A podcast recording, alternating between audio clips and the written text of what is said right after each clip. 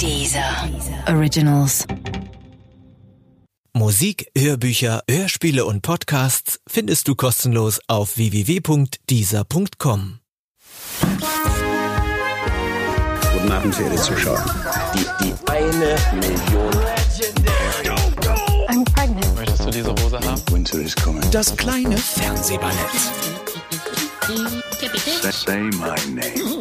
Mit Sarah Kuttner und Stefan Niggemeier. Tolle Stimmung hier, das freut mich.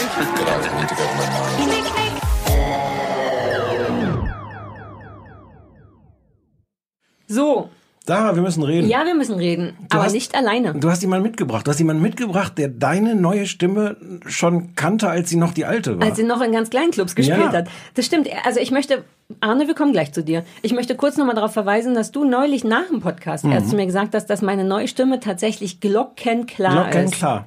Ne? Ja.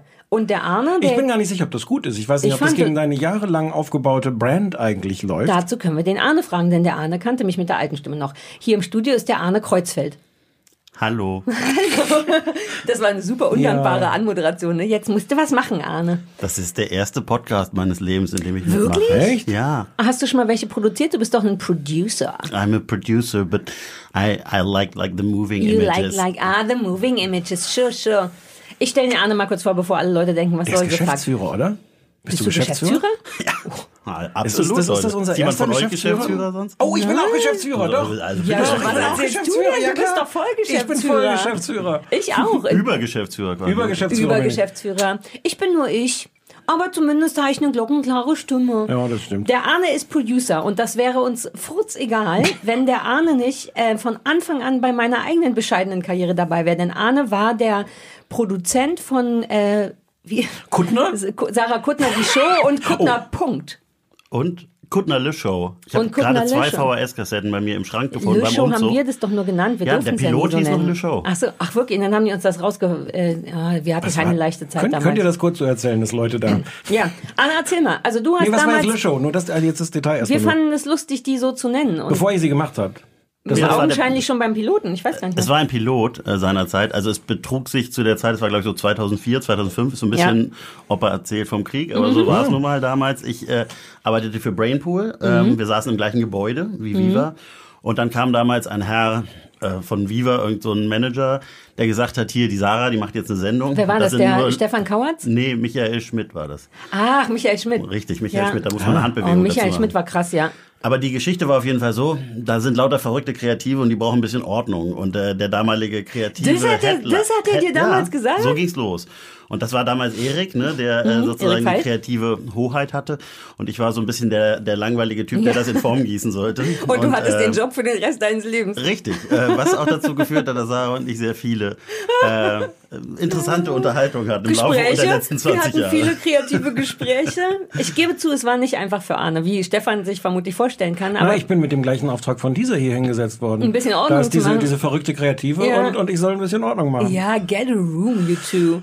es war, glaube ich, wirklich nicht leicht, weil ich auch gleichzeitig immer sehr, also ich war, bin ja schon immer bockig gewesen, aber ich wusste auch immer sehr genau, was ich will. Und es war für dich nicht einfach, der Erwachsene zu sein. Ich möchte mich für ein paar Sachen im Nachhinein entschuldigen. Das ist lieb, zumal ich damals aber auch noch nicht erwachsen war, muss man sagen. Ja, stimmt. Wir haben, den- dürfen wir sagen, was dein geheimer Name war? Da- Darfst du ja. Wir haben den Arne so oft genervt und geärgert und in den Wahnsinn getrieben, weil wir keine Ahnung hatten von dem, was du machen musst, uns das aber sehr gestresst hat, dass da noch auch produziert werden muss, dass Arne irgendwann Halsschlag Arne hieß bei uns, weil er aus purer Verzweiflung ähm, und, und das cholerische hatte auch von mir, sind meine Gene, ne, das habe ich dir damals schon mitgegeben, ja, hatte er Arne so eine Halsschlagader an, an, an Roter Kopf und dicken Hals. Gab es auf jeden Fall reichlich zu sehen. Stefan, hast ja. du Fragen über die ganz junge Sarah an den Arne? So viel hat sich nicht getan, Stefan. So viel kann ich Ich verraten. hatte auch das Gefühl. Gab's so, wie war das? Dann habt ihr euch angeschrien, habt ihr Türen geschlagen, habt ihr Mhm, geweint? Ja, wir haben vor allem in, äh, sehr, sehr viel geraucht erstmal alle im Großraumbüro Oh, wohlgemerkt. Wir saßen an einem großen Tisch und alle haben geraucht. Da fing das wahrscheinlich an mit dem Ende Mit der Stimme. Stimme. Ja, das richtig, richtig, richtig. richtig, Und ähm, naja, so wie das halt so ist, ne? Natürlich haben wir uns irgendwie. Äh, Wir haben geheult. es Ich hab wurde, geheult. Es wurde geheult, es wurden Türen geschlagen, es wurde geschrien und so. Und trotzdem wurde sich meistens wieder in den Arm genommen und trotzdem sind ja viele, viele Sendungen dabei rausgekommen. Das war damals noch viermal die Woche live Mhm. abends. Äh, ne, bei Viva äh, am Anfang, bevor es dann zu MTV ging und dann auf zweimal wöchentlich äh, runtergestutzt Weil- wurde. weil Und dann haben wir nee, uns weil ich keinen Bock mehr hatte. Ich glaube, es waren nur zwei, weil ich nicht mehr mehr machen wollte. ja, ich glaube, ja genau, auf jeden Fall mussten wir uns immer viel zanken, äh, auch und äh, das hat man dann spätestens, da haben wir dann wieder gemeinsam gekämpft, wenn es darum ging, uns dann gegen irgendwelche Mhm. Gegen Senderoberen äh, durchsetzen zu müssen. Und gleichzeitig war das eine Zeit, in ne, der weint man heute so ein bisschen hinterher teilweise, weil wir haben einfach Sendungen on air gebracht, die hatte Ja. vorher kein Redakteur gesehen, geschweige denn irgendwer dazu was gesagt. Ja, ne, wir waren eine Zeit lang waren wir echt die Könige der Welt, also dachten wir, aber wir waren für kurz waren wir es auch und dann warst du wieder Absolut. Teil der Familie. Es war intern gegen dich kämpfen, aber unterm Strich waren wir tatsächlich ein, ein Haufen, ein die Kuttner Familie. Man nannte uns auch nur die Kuttners, was war ein bisschen sexy. Ja, ja, für, für, für manche mehr als für andere. Die anderen waren stolz. Aber es war auch ein Haufen Chaoten in der, also ne, wir hatten ja lauter coole Leute, die alle irgendwie irre oder kreativ waren und das war bestimmt schwer mit uns, aber auch schön stimmt. Ja. Was, was ist danach aus dir geworden? Ja, danach habe ich äh, unterschiedliche ähm, Stationen genommen, bin aber tatsächlich dem Medium treu geblieben. Ähm, Auch dem Ordnen, dem, dem Ordner sein? Na, sagen wir mal so, ich glaube, was das produzentische Arbeiten ausmacht, ist ja nicht nur das eine oder nur das andere zu haben. Ich würde jetzt mich nicht für den größten Kreativen auf dem Planeten halten, glaube aber, dass ich durchaus ähm, ja schon ein kreatives Verständnis mitbringe, was es auch braucht, um produzieren zu können. Ne? Denn was, im Prinzip ist es ja kurz zusammengefasst, der Job des Produzenten ist, Ich wollte gerade fragen, was das eigentlich überhaupt nochmal bedeutet. naja, im Prinzip ist es, du musst dir halt genau überlegen, was machst du mit den zur Verfü- Verfügung stehenden Mitteln, also sowohl finanzieller Natur als auch technischer Natur. Und musst immer wieder entscheiden, was stecke ich jetzt in die Sendung und was stecke ich in die Tasche. Ja. Ne? Und das ist im Prinzip die, die Entscheidung, die ein, ein Produzent treffen muss. Und da ist es gar nicht immer die logische Entscheidung, stecke ich mir in die Tasche. Für mich wäre das immer die logische Entscheidung. Ja gut, aber dann steckst du dir relativ kurz was in die Tasche. Ja, ja, aber im dafür ist die Tasche kurz voll. Das stimmt. Aber im besten Fall will man ja tatsächlich auch die Projekte, die man macht, gut machen und damit gar nicht nur aus ähm, uneigennützigen Gründen, denn man möchte ja auch möglichst, dass sie lange läuft. Äh, Und das tut sie nun mal, wenn die Qualität gut ist, im besten Fall. Und ähm, dann ist es eben ein schmaler Grad, trotzdem noch Geld zu verdienen und nicht zu sagen, ach komm, ich hau die Kohle nur raus für irgendwie Fernsehprogramm. Was mir ehrlich gesagt näher liegt, als es in die Tasche zu stecken, ist vielleicht so ein bisschen ein Problem an meinem Beruf. Ich muss dich jetzt, weil ich glaube, wir haben das noch nie, weil weil wir auch noch nie einen Producer oder so einen richtig Fernsehschaffenden aus der Ecke zu Gast hatten, glaube ich. Wie ist ein Fernsehen gerade? Ich habe überhaupt kein Gefühl mehr dafür. Ich glotz nur noch Netflix. Ist, und man hat schon das Gefühl, dass es dass kaum noch irgendwas möglich ist, so richtig. Oder was Geiles, oder du kennst mich ja, was in meiner Welt oder auch in, in Stefans Welt Geiles, losgelöst vom großen Promi-Flaschen drehen. Wie ist Fernsehen anders als 2005 noch? Also in was Sender wollen, was man darf, geldmäßig. Ich glaube, Fernsehen ist gar nicht so anders, ehrlich gesagt. Äh, Das kann jetzt eine gute und eine schlechte Nachricht zugleich sein. Ich glaube tatsächlich, ähm, wir haben natürlich einfach einen anderen Vergleich mittlerweile zu anderen Programmen. Ne? Und, Wer äh, sind wir? Wir d- Na, drei? wir, na, ich glaube, wir alle, wir Zuschauer, Wir ne? dadurch, dass es eine neue Konkurrenz gab, eben natürlich von den Streamingdiensten, ne? die einem einfach gezeigt haben, das ging damals los mit HBO-Serien, das ging dann weiter mit Netflix-Serien und so weiter. Das war natürlich eine ganz andere Art des Programmmachens. Ne? Und das ist nicht nur finanzieller Natur, sondern auch ne, aufgrund der Tatsache, dass die halt eine ganz andere Systematik haben, nach denen die produzieren und ganz anders ausgebildet werden konnten, die Leute, die dort arbeiten. Und ich glaube, deswegen haben wir heute einen anderen Vergleich. Aber sagen wir mal, den Bachelor gab es 2004, der Ja. sah damals halt noch beknackter aus als heute von der Oh, Produktionsweise. Kann ich dazu sagen, hatte ich auch meine Finger im Spiel. Ne? Also insofern kann ich da Uh, ich schlimmerweise weiß, was zu Entschuldige, sagen. ich muss kurz ne? Aber unterbrechen. Dein, ich liebe deinen, deinen Wikipedia-Eintrag, denn da steht, äh, hat Sarah Kuttner die Show Kuttner und den Bachelor produziert. Oh, das stimmt, das war, das war schön. Brainpool. Stimmt, stimmt, das war stimmt. Brainpool, genau. Wir haben halt damals produziert, das hat mit der heutigen Produktionsweise nicht viel zu tun. Das hat man eher gemacht wie eine Doku-Soap. Da war, äh, nee, wie eine, tatsächlich wie eine Soap-Opera. Da war auch ein Soap-Regisseur am Set. Und Nein. man hat irgendwie versucht, das Ganze, damals gab es kein Topmodel, kein äh, Big Brother, nix. Da wusste man noch nicht, wie man Doku-Soap produziert. Und wir haben versucht, eine amerikanische Dating-Show zu adaptieren in Deutschland. Das ist relativ ähm, anschaulich gescheitert. Ja, ja. Es war, es war aber auch damals schon ein großes Kopfkratzen, warum Brainpool das macht. Das war auch Fall. nicht, war nicht die Kernkompetenz von Brainpool bis dahin. Nee, auch das kann man Das erklären. aber gar nicht. Mhm. Nee, tatsächlich. Also, ne, du hast ja gefragt, also A, wie hat sich das Fernsehen verändert? Ich glaube, dass das Fernsehen äh, immer noch viele schöne Sachen auch bietet, wenn man genau hinguckt. Aber für mich als Produzent, ich mache gar nicht so riesig den Unterschied, weil ich glaube, für uns ist es eigentlich ehrlich gesagt am Ende relativ egal, ob Ah, das okay. Pro7 ausstrahlt, Vox oder Amazon Prime. Mhm. Ähm, denn am Ende ist es jetzt so, aus, zumindest für uns Produzenten, gibt es eigentlich mehr zu tun, als das jemals der Fall war. Ne? Durch die vielen neuen Player am Markt gibt es halt einfach potenziell viel mehr neues Zeug. Ich meine, Netflix hat jetzt gerade, ich glaube, 13 deutsche fiktionale Eigenproduktionen angekündigt. Ne? Das äh, ist einfach, ja, ist wirklich krass. Die kommen jetzt alle peu à peu. Ah, ich, so, ich dachte, das wird euch weggenommen von Streamingdiensten, aber stimmt gar nicht, sondern ihr könnt... sind die gleichen Leute. Ja, ah, das wusste ich nicht. Sag nochmal, was du jetzt machst. Genau, ich ähm, habe dann, ähm, genau, kurz den Ausflug zu Ende zu bringen, habe dann für eine Firma gearbeitet, die heißt Tower. Ähm, das war eine von zwei britischen Produzenten getragene BBC-Tochter, oder? Eine BBC und All3 Media Tochter und habe da tatsächlich die ganze Bandbreite abgedeckt von wirklich trashigsten kommerziellen Fernsehen mit nackten Menschen in Kisten. Ah, die Sarah, da sprechen wir später Ah, drüber. Bis hin zu tollen äh, Projekten, Langzeitdokumentationen über Autisten, ich einfach unvermittelbar, über Undercover Boss und Backen und also wir haben alles Mögliche gemacht. So, ne? Es war richtig kommerzielles, breites Privatfernsehen, habe da viel gelernt. Und jetzt würde ich sagen, habe ich im besten Fall das, was wir damals zusammen gemacht haben, nämlich Fernsehen, was irgendwie einem persönlich am Herzen liegt und großes professionelles Fernsehen gemeinsam, habe ich, glaube ich, jetzt so vielleicht den Ort gefunden, der das beides miteinander Du musst verbindet. es jetzt noch sagen. Ich arbeite jetzt bei der Florida als Ja. Geschäftsführer und ähm, Mit zwei recht unerfahrenen äh, Du Jungmoderatoren. hattest, den Ja. Namen, du hattest den Namen aufgeschrieben, Sarah. Coco Äh, und Klaus. Joghurt und Klaus hatte er gesagt. Richtig. Ja, so und heißen Klaus, die, genau. ja. Das sind Es zwei haben ganz gedacht, junge wir, wir Leute. nutzen die Plattform, die wir haben, um einfach auch mal so Nachwuchs Um die mal hochzuficken. zu Ja. pushen. Ja. Ist ja ein aufstrebendes, auf, aufstrebendes äh, komödiantisches Duo, was Okay. unterwegs ist. Äh, Ich weiß nicht, ob sich das durchsetzen wird, aber du kannst es als Ich hoffe, Produzent also- natürlich besser, be äh, besser beurteilen. Ob meine Rente Jungen- hängt da ein Stück weit von ab. Also ich bin mir, ich bin ganz guter Dinge, dass das vielleicht noch was werden kann mit denen. Also jetzt, nachdem wir das... Ich wollte äh, gerade sagen, wir helfen dir ja ein bisschen mit Joghurt und Klaus und dann, äh, das wird schon, die, was, Ja, ich bin ja auch ehrlich gesagt nur deshalb hier, um dafür mal ein bisschen nee, verstehe ich, du okay. bist auch so eine Promosau. Ich erkenne, du hast aber auch, lass noch kurz angeben, du hast auch Bayerischer Fernsehpreis gewonnen. Ich habe auch mal einen bayerischen Mit was- Fernsehpreis mit dem gewonnen. Das war Undercover- damals tatsächlich, also Undercover Boss Ja. ist so ein Beispiel für ein Format, was natürlich irgendwie damals wirklich, äh, ja, glaube ich, so ein, ja, schon was Besonderes war und auch was Neues war in diesem Genre.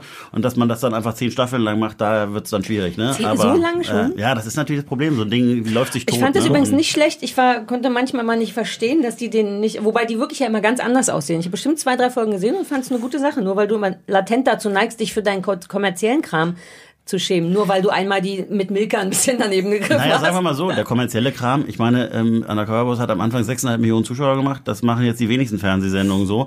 Insofern, das hat schon auch was Spannendes, aber natürlich äh, gibt's Dinge, und dazu gehört der Undercover Boss übrigens auch, äh, aber da liegt einem einfach mehr das Herz äh, Mhm. als, als bei anderen, ne? das ist Aber, klar. aber ich muss jetzt fragen, du warst vor der Detlef die Soße-Sache raus oder noch drin? Nee, ich habe schon, also es war tatsächlich lustigerweise, äh, gerade in der Zeit, als ich gewechselt bin, und es war so, dass sozusagen Deadlift die Soße die Vorlage für Klaas erste Late Night war. Also insofern, eigentlich haben wir das nur gemacht, diese ganze dein, die du hast den Soße-Geschichte. eigenen Mist produziert anders. und nicht hinterher... Nee, andersrum. Ich hab, wir wollten einfach eine schöne Vorlage für Klaas in der ersten Sendung liefern. Das- Weißt du? Und da haben wir uns gedacht, produzieren wir eine schöne äh, Geschichte mit der. Nein. Also unterm Strich. Sarah hätte es ja fast geglaubt. ja, ich war kurz, was? Ja, können wir über Ich was anderes Ja, reden? wir reden jetzt über was anderes. Lass uns endlich über Milka und die Für alle, die nicht wissen, wovon wir reden, einmal kurz Detlef die Soße und Undercover Boss googeln. Ja, oh, das war toll. Oh, Vorsicht, der Detlef ist hier nur drei Meter entfernt von uns, ne? Der ist Können ja wir den gegenüber nicht mal einladen? Der ist doch auch im Fernsehen. Den erkennt aber keiner. Wieso? Ach so. Oh fuck, wer weiß, wie oft wir dem schon im Fahrstuhl gegenüberstanden. Ich stehe dem dauernd, man erkennt es daran, dass kein, das ist ja ein Glasfahrstuhl, dass kein Licht mehr scheint. Es ist wirklich so, wenn sich die Tür öffnet und Deadlift die Soße im Fahrstuhl steht, der ist so ein Schrank inzwischen, dass du einfach nichts Ich mehr das siehst. liegt Es an der Hautfarbe. dunkel. Ein kurzer Schraub. Nein, sag mal. Sag mal. Sag mal, Ich dachte nein, gerade schon, Sarah macht dunkel, so rassistische bin Witze, ich. also. Oh, jetzt hör auf, die Leute, also wirklich, ich möchte jetzt, ich muss noch sagen, ich So habe war das früher all meine Notizen vergessen heute, aber ich habe alles im Kopf. Wir haben, ähm, womit fangen wir denn an? Wann fangen wir mit äh, Dating Around ja. oder, ja, Dating Around auf Netflix? Sollen wir den Anrufbeantworter abhören kurz? Uh, ja. Nein, der Max sagt nein. Der Max sagt nein. Max, warum nicht? Bitte mach das mit Zeichensprache. Wir hören dich ja heute nicht. Mach mal das Fensterchen auf. Vielleicht ist es ganz niedlich. Der Max hat, der schöne Max hat ein Fensterchen. Gibt keinen? Es gibt keinen? Hat keiner drauf gesprochen? Es hat einfach keiner geschnitten. Oh nein. Das würdest du nicht behaupten. Wir, wir einigen uns einfach auf, es gibt keinen. Okay, cool. Weil die Leute jetzt alle auf kleinesfernsehballett.de kommentieren. Du hast es alles kaputt gemacht. Kleine Soll ich schnell drauf, Fernsehballett. soll ich schnell drauf sprechen? Das wäre gar nicht doof von dir. Wenn du kannst du auch Ich sag, verschiedene dir Stimmen. die, ich sag dir die Nummer. Achtung, es ist 030 20 966 886. 030 20 966 Oder 886. wir tun, als wäre der, als würden wir, du musst jetzt wenigstens zwei oder drei Anrufer sein. Achtung. Da, wie geht der, ähm, Achtung, der- wir spielen jetzt den Anrufbeantworter. Hier. Das ist der Anrufbeantworter vom kleinen Fernsehballett. ähm, bitte hinterlassen Sie Ihre Nachricht nach dem Ton. Ja, aber nicht so, äh, nicht so viel labern. Wir müssen uns das ja auch alles anhören. Piep. Leute, das wird nichts. Oh, wieder so ein Lacher. Wieder einer, der auf dem Anrufbeantworter lacht. Ja. Deswegen müssen wir das Okay. alles löschen. Es war, wir löschen, das Ja, ist nicht schlimm, Ich hab doch gesagt, ich bin nicht für Du bist eine einzige. Enttäuschung. Nee, du bist eben, das ist gar nicht dein Job, du hast vollkommen recht. So sieht's mal Wir aus, haben andere Leute. Sachen auch vergessen, aber dazu kommen wir später. Jetzt reden wir über Dating Ach Around. stimmt, wir haben die jetzt auch gar nicht. Schneidet ihr sowas jetzt Nein. eigentlich Nein, raus? wir schneiden Sachen Hier nicht wird raus. überhaupt nichts rausgeschnitten. Äh, Dating Round kann ich jetzt zusammenfassen, weil Ja, das andere bitte. fällt mir schwerer, glaube ich. ähm, es wird gedatet, Punkt. Nein, das ist eine äh, Dating-Sendung von Netflix, dauert, uh, vergessen, halbe, dreiviertel, dreiviertel, 25, nee, nee, 25, ja, 25 genau, sag ich ja, 25 Minuten. Und ist insofern ein bisschen, pro Folge wird jemand anders gedatet, beziehungsweise es gibt einen Menschen, der datet, und zwar Blind Dates. Fünf verschiedene Blind Dates hat er. Scheinbar an einem Abend, darüber müssen wir gleich mal reden. Naja, die so, haben immer die so gleichen, ja, scheinbar. okay, ja. Deswegen das Wort scheinbar. Äh, scheinbar an einem Abend, die tragen zumindest immer die gleichen Klamotten und äh, treffen einfach fünf Blind Dates und man, im Grunde passiert nicht mehr. Die essen miteinander, trinken bei Bedarf miteinander und vielleicht gibt es ein zweites Date, wenn man Interesse an einem hat. Es ist so ein bisschen Artifati so geschnitten, als wäre es ein, oder ist das schon eine Bewertung? Ich sag's einfach mal, ne? Hm. Ist nicht so hintereinander weg, sondern wird organisch ineinander reingeschnitten, so dass man, dass die Fragen, die der Mensch, der Single, den, oh, Entschuldigung. Ich finde, du erklärst es wahnsinnig Oh, schlecht. wenn ich das Wahnsinn mal so kompliziert. sagen Das ist total wichtig. Ich möchte mich entschuldigen, aber ihr wisst schon. Also es werden die fünf Dates nicht nacheinander erzählt, geschnitten, Genau. sondern, sondern parallel. Also Ja. ich, wir, wir sind parallel zeitgleich dabei. Danke. Ähm, ja, was, was manchmal den, den besonderen Effekt auch hat, was nicht nur anders ist dadurch durch die Geschwindigkeit und man so ein bisschen auch verwirrt ist, es viel, wirkt viel schneller dadurch. Aber äh, manchmal merkt man auch so, die, wie die Leute über die gleichen Themen reden Genau. und dann, dann denkt man, er redet noch mit dem einen Date, aber es ist schon das andere. Genau. Und, Das- so. und am Ende genau, es heißt five first dates, one second date, Bei Bedarf. Wird ja auch nicht immer so gemacht. Weiß man nicht. Wie viel, ich habe ähm, die vierte, die du empfohlen hast, dann doch nicht mehr geschafft. Aber ja, ich gucke die noch, weil ich fand, ach, ich darf ja gar nicht sagen, wie ich es finde. Ach so, nee, ich darf sagen, oder darf ja. Arne sagen, wie er es findet? Wie ihr wollt. Arne, willst du sagen, wie du es fandest? Also ich habe die ersten beiden Folgen Mhm. angeguckt. Ähm, in der ersten war es, glaube ich, ein Luke. Genau, ein Kerl, der irgendwie fünf Frauen äh, gedatet hat. Also sagen wir mal so, äh, ich finde das Genre Dating-Show äh, eh nur so mittelmäßig interessant. Wenn Nur ich weil der bin. Bachelor dich versaut hat. genau. Nee, und ich finde, was man natürlich sieht, wenn man es guckt, es ist mega schön produziert, es sieht super aus, es ist auch gut erzählt, es ist in der Tat, wie du sagst, ne, jeder Schnitt sitzt irgendwie, du siehst ganz genau, wie überproduziert es ist. Es wirkt fast schon fiktional, finde ich, wenn man es Ja. guckt. Ähm, das ist alles schön und gut, aber am Ende bleibt erzählerisch nicht mehr hängen, als ich es auch sonst von äh, Vox-Dating-Shows äh, kennen Ja. würde. Ne, das kann auch für die Vox Dating Show sprechen. Ich finde, das Problem ist so ein bisschen, und das ein allgemeines, was ich mit, mit ähm, Netflix bisher und non-fiktionalen Produktionen habe, ist, was die super können, ist die Fiktion und alles, was neu, na, tatsächlich, alles, was geschrieben ist, neu erzählen und wertiger erzählen. Das können die super. Aber Non-Fiktion, also Unterhaltung im klassischen Sinne, so zu produzieren, dass einem Netflix-Anspruch genügt, ist super schwierig, weil da kannst du gar nicht so viel anders machen. Und das merkt man, finde ich, an dem Ding so ein bisschen. Das ist super glatt produziert. Dir ist das zu, zu schön? Nee, ich finde, das, das sieht schön aus, Mhm. aber dadurch verliert es natürlich so ein bisschen was, was Reales. Dass da wirklich Ah, gerade zwei ja. Leute sich gegenüber sitzen und daten. So. Das- Lustig, das hatte ich bei dem, was du, da reden wir nachher nochmal drüber, erinnere mich daran. Bei dem, was du mitgebracht hast, hatte ich das gleiche Problem auf eine coole Art. Das stimmt, je schöner das produziert ist. Finde ich gar nee? nicht. Mm-mm. Ich finde, ich bin total überrascht, wie sehr diese eine kleine Idee, wir erzählen das parallel Mhm. statt nacheinander, wie sehr das alles verändert. Äh, und, und wie sehr das äh, daraus ein, ein, ein ganz neues, spannendes Format. Ich habe auch Ja. keinen Bock, Dating, Dating-Shows Nee. zu sehen. Und ich finde, die ist dadurch so toll, so überraschend.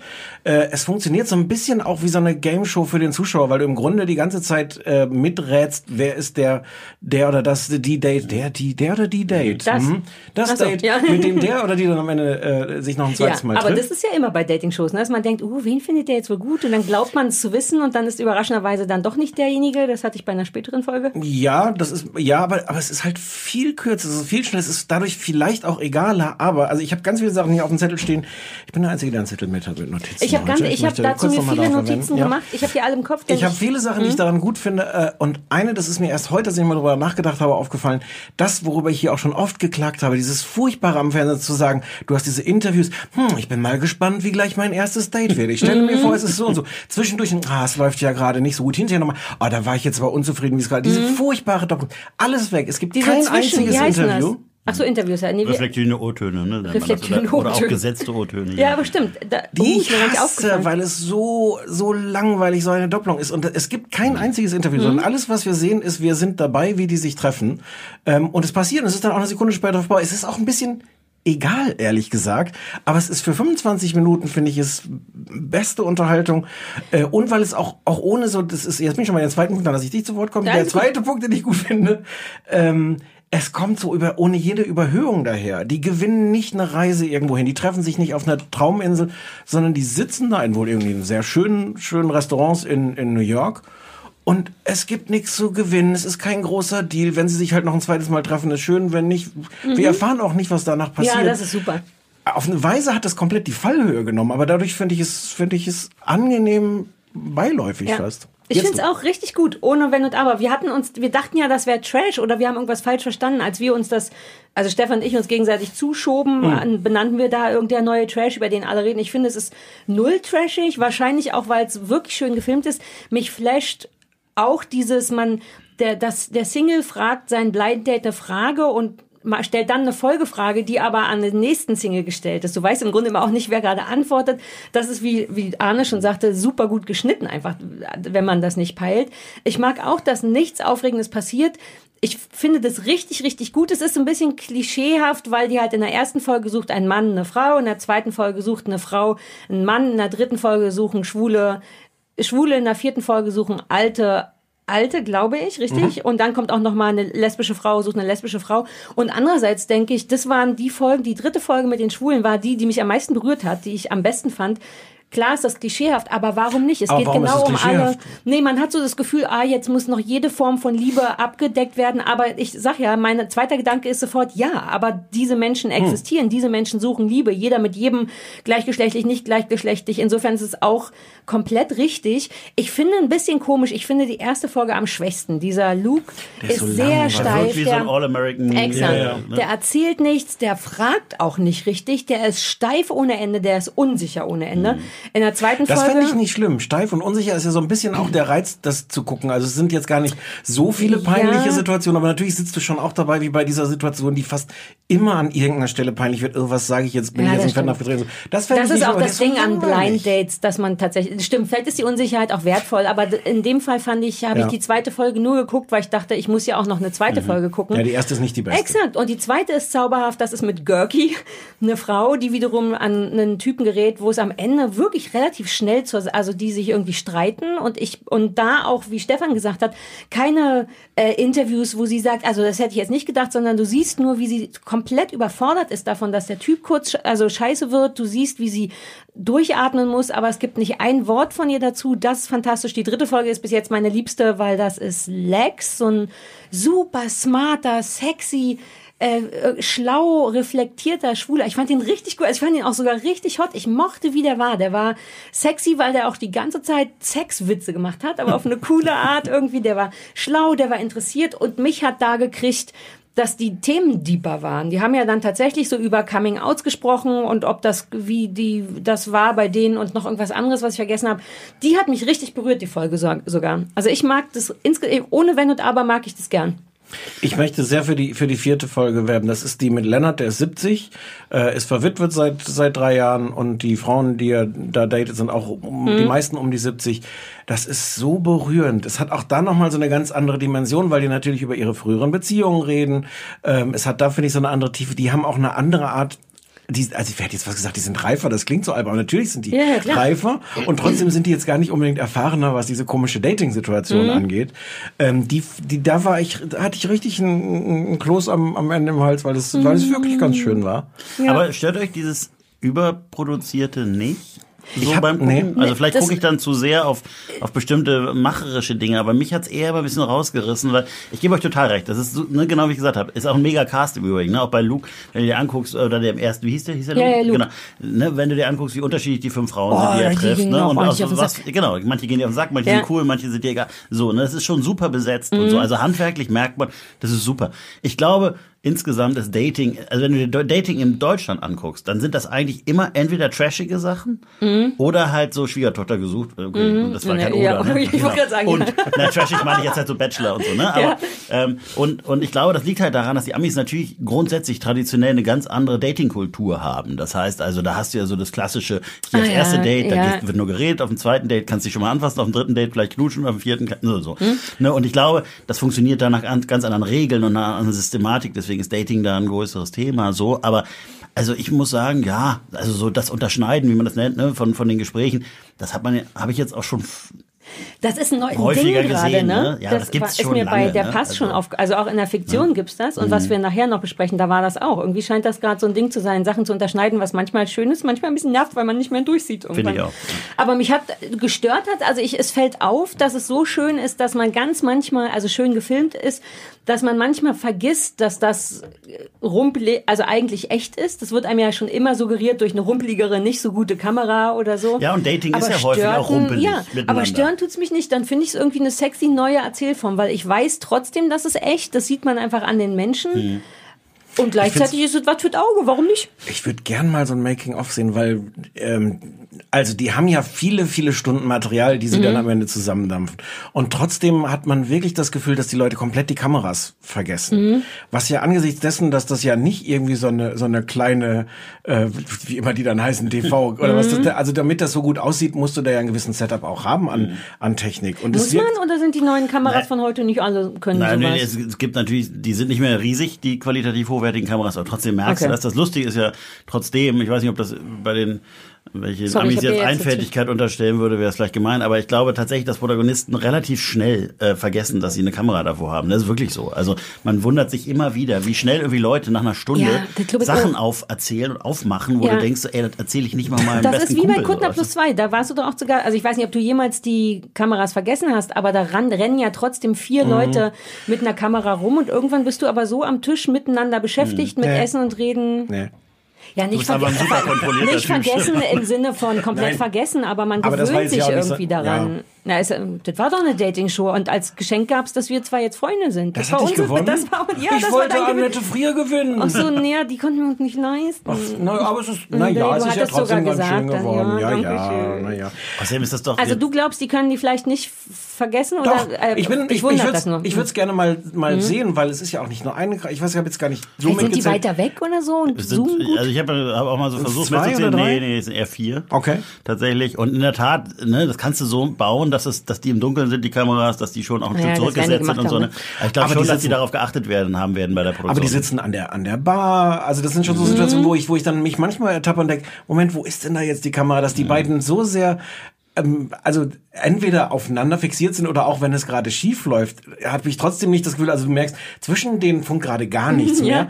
Aber ich habe zumindest nicht das Gefühl, dass die jetzt Dass so deswegen Bauerntheater wird, Ja. ne? Ja. Ja. Aber wie gesagt, die haben natürlich auch massig Material. Also die, die, Ja. die aus der Menge. Äh, Also ich habe mich ein paar Mal gewundert, wie exakt die Schnitte sitzen, weil tatsächlich die haben teilweise in eine fahrende Kamera, äh, ne, da bewegt sich Ja, eine ja, Kamera ja, ja. und der Schnitt wird in der Bewegung findet der statt und ein anderer Ja. Protagonist taucht auf, ne? Und das war wirklich teilweise sehr sehr on point. ich habe das Gefühl, nicht? das war schon sehr gut vorbereitet einfach, ne? ich Also finde das, nicht äh, schlecht. Diese, ich finde, das muss so sein, meine. Ich glaube, das passt. Ich wollte gerade sagen, ja, das, das, man ist ja schon ganz äh, verwöhnt inzwischen. Die machen ja alle Netflix-Sachen, sind ja in erster Linie erstmal super, super schön. Die, also auch die ganzen Dokus und im besten Fall sind sie dann auch noch gut.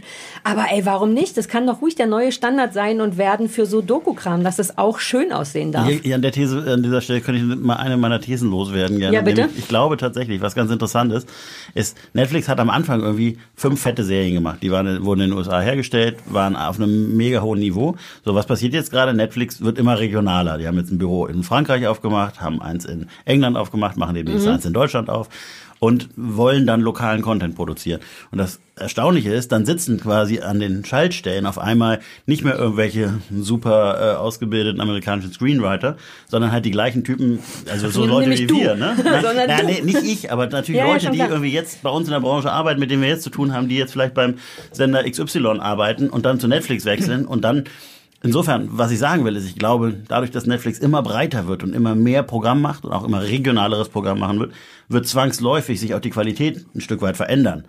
Ähm, weil du natürlich bei fünf Serien kannst du irgendwie voll, voll zuschlagen und ein riesen hohes Niveau halten. und Oder je die breiter setzen und Standards. wirst, Ich könnte mir vorstellen, dass aber der sie Typ haben halt in nicht viel mehr Frankreich Geld als die machen. Fernsehleute. So, das ist so. Na, also es ist jetzt nicht so, dass Ja, aber du, wenn Technik du wird doch auch besser. bei einer Netflix-Produktion auf einmal denkst, ah geil, haben wir das Dreifache, hauen wir mal richtig einen raus. Ist nicht so.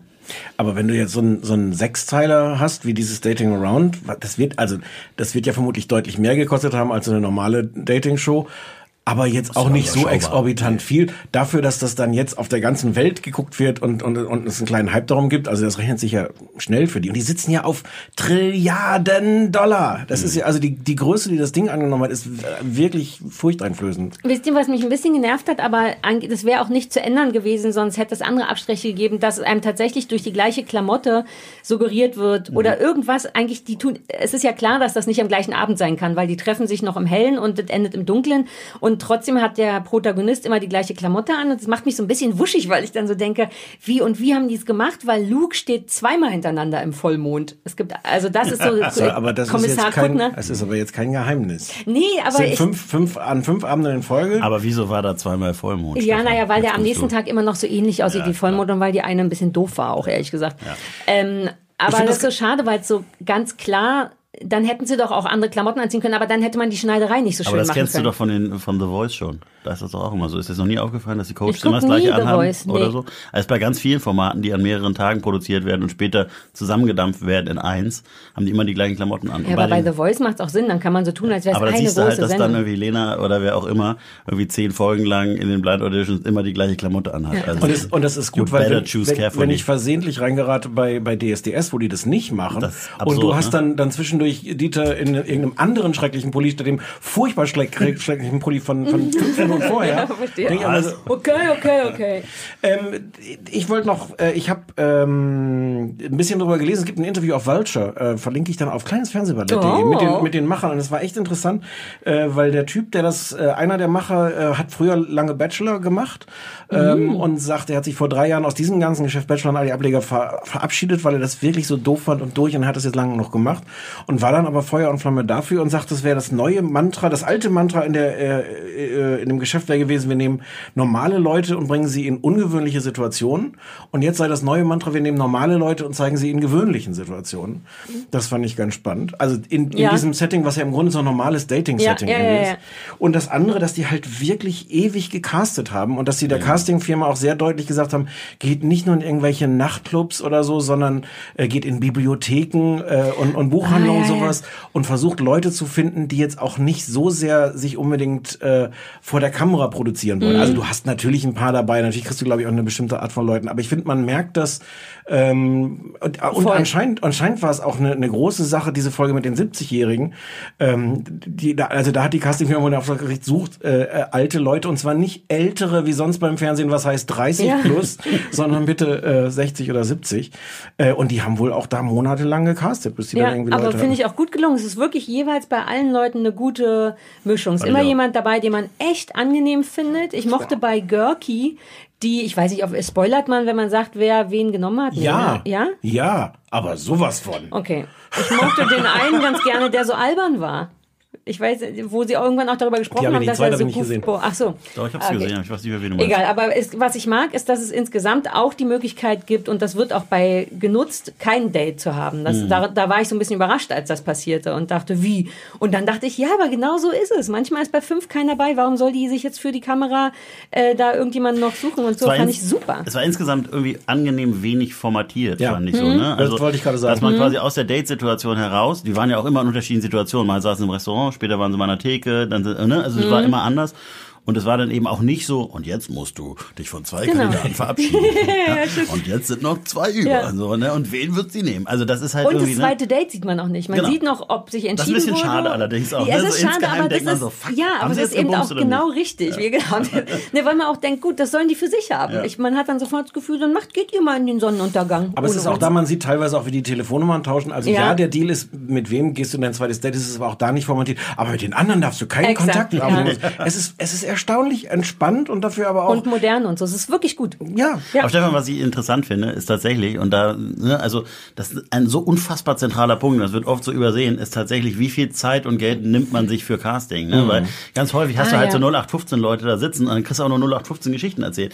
Und wenn du aber drei Monate lang castest, dann sagt, hat der Sender bis dahin schon das Interesse verloren häufig. Ne? Also das Mhm. heißt also, man muss echt mal eine Lanze brechen für ausführliches Casting. Das ist echt so entscheidend. Und wenn du dann nicht die Fressen hast, die sowieso irgendwie unbedingt Ja. äh, vor die Kamera wollen und sich produzieren wollen, ne, dann ist das schon die halbe Miete, ehrlich Und das gesagt. ist ja auch bei, bei Game Shows so. Ich, also es gibt so viele, ich glaube auch gerne öffentlich-rechtliche Game Shows, wo jetzt nicht die Kandidaten dadurch hinkommen, dass sie irgendeinen Quiz gewonnen haben oder irgendeine Frage richtig beantwortet haben, sondern, sondern die gecastet worden dafür, dass sie unterhaltsam und originell vor Und der Kamera so. sind.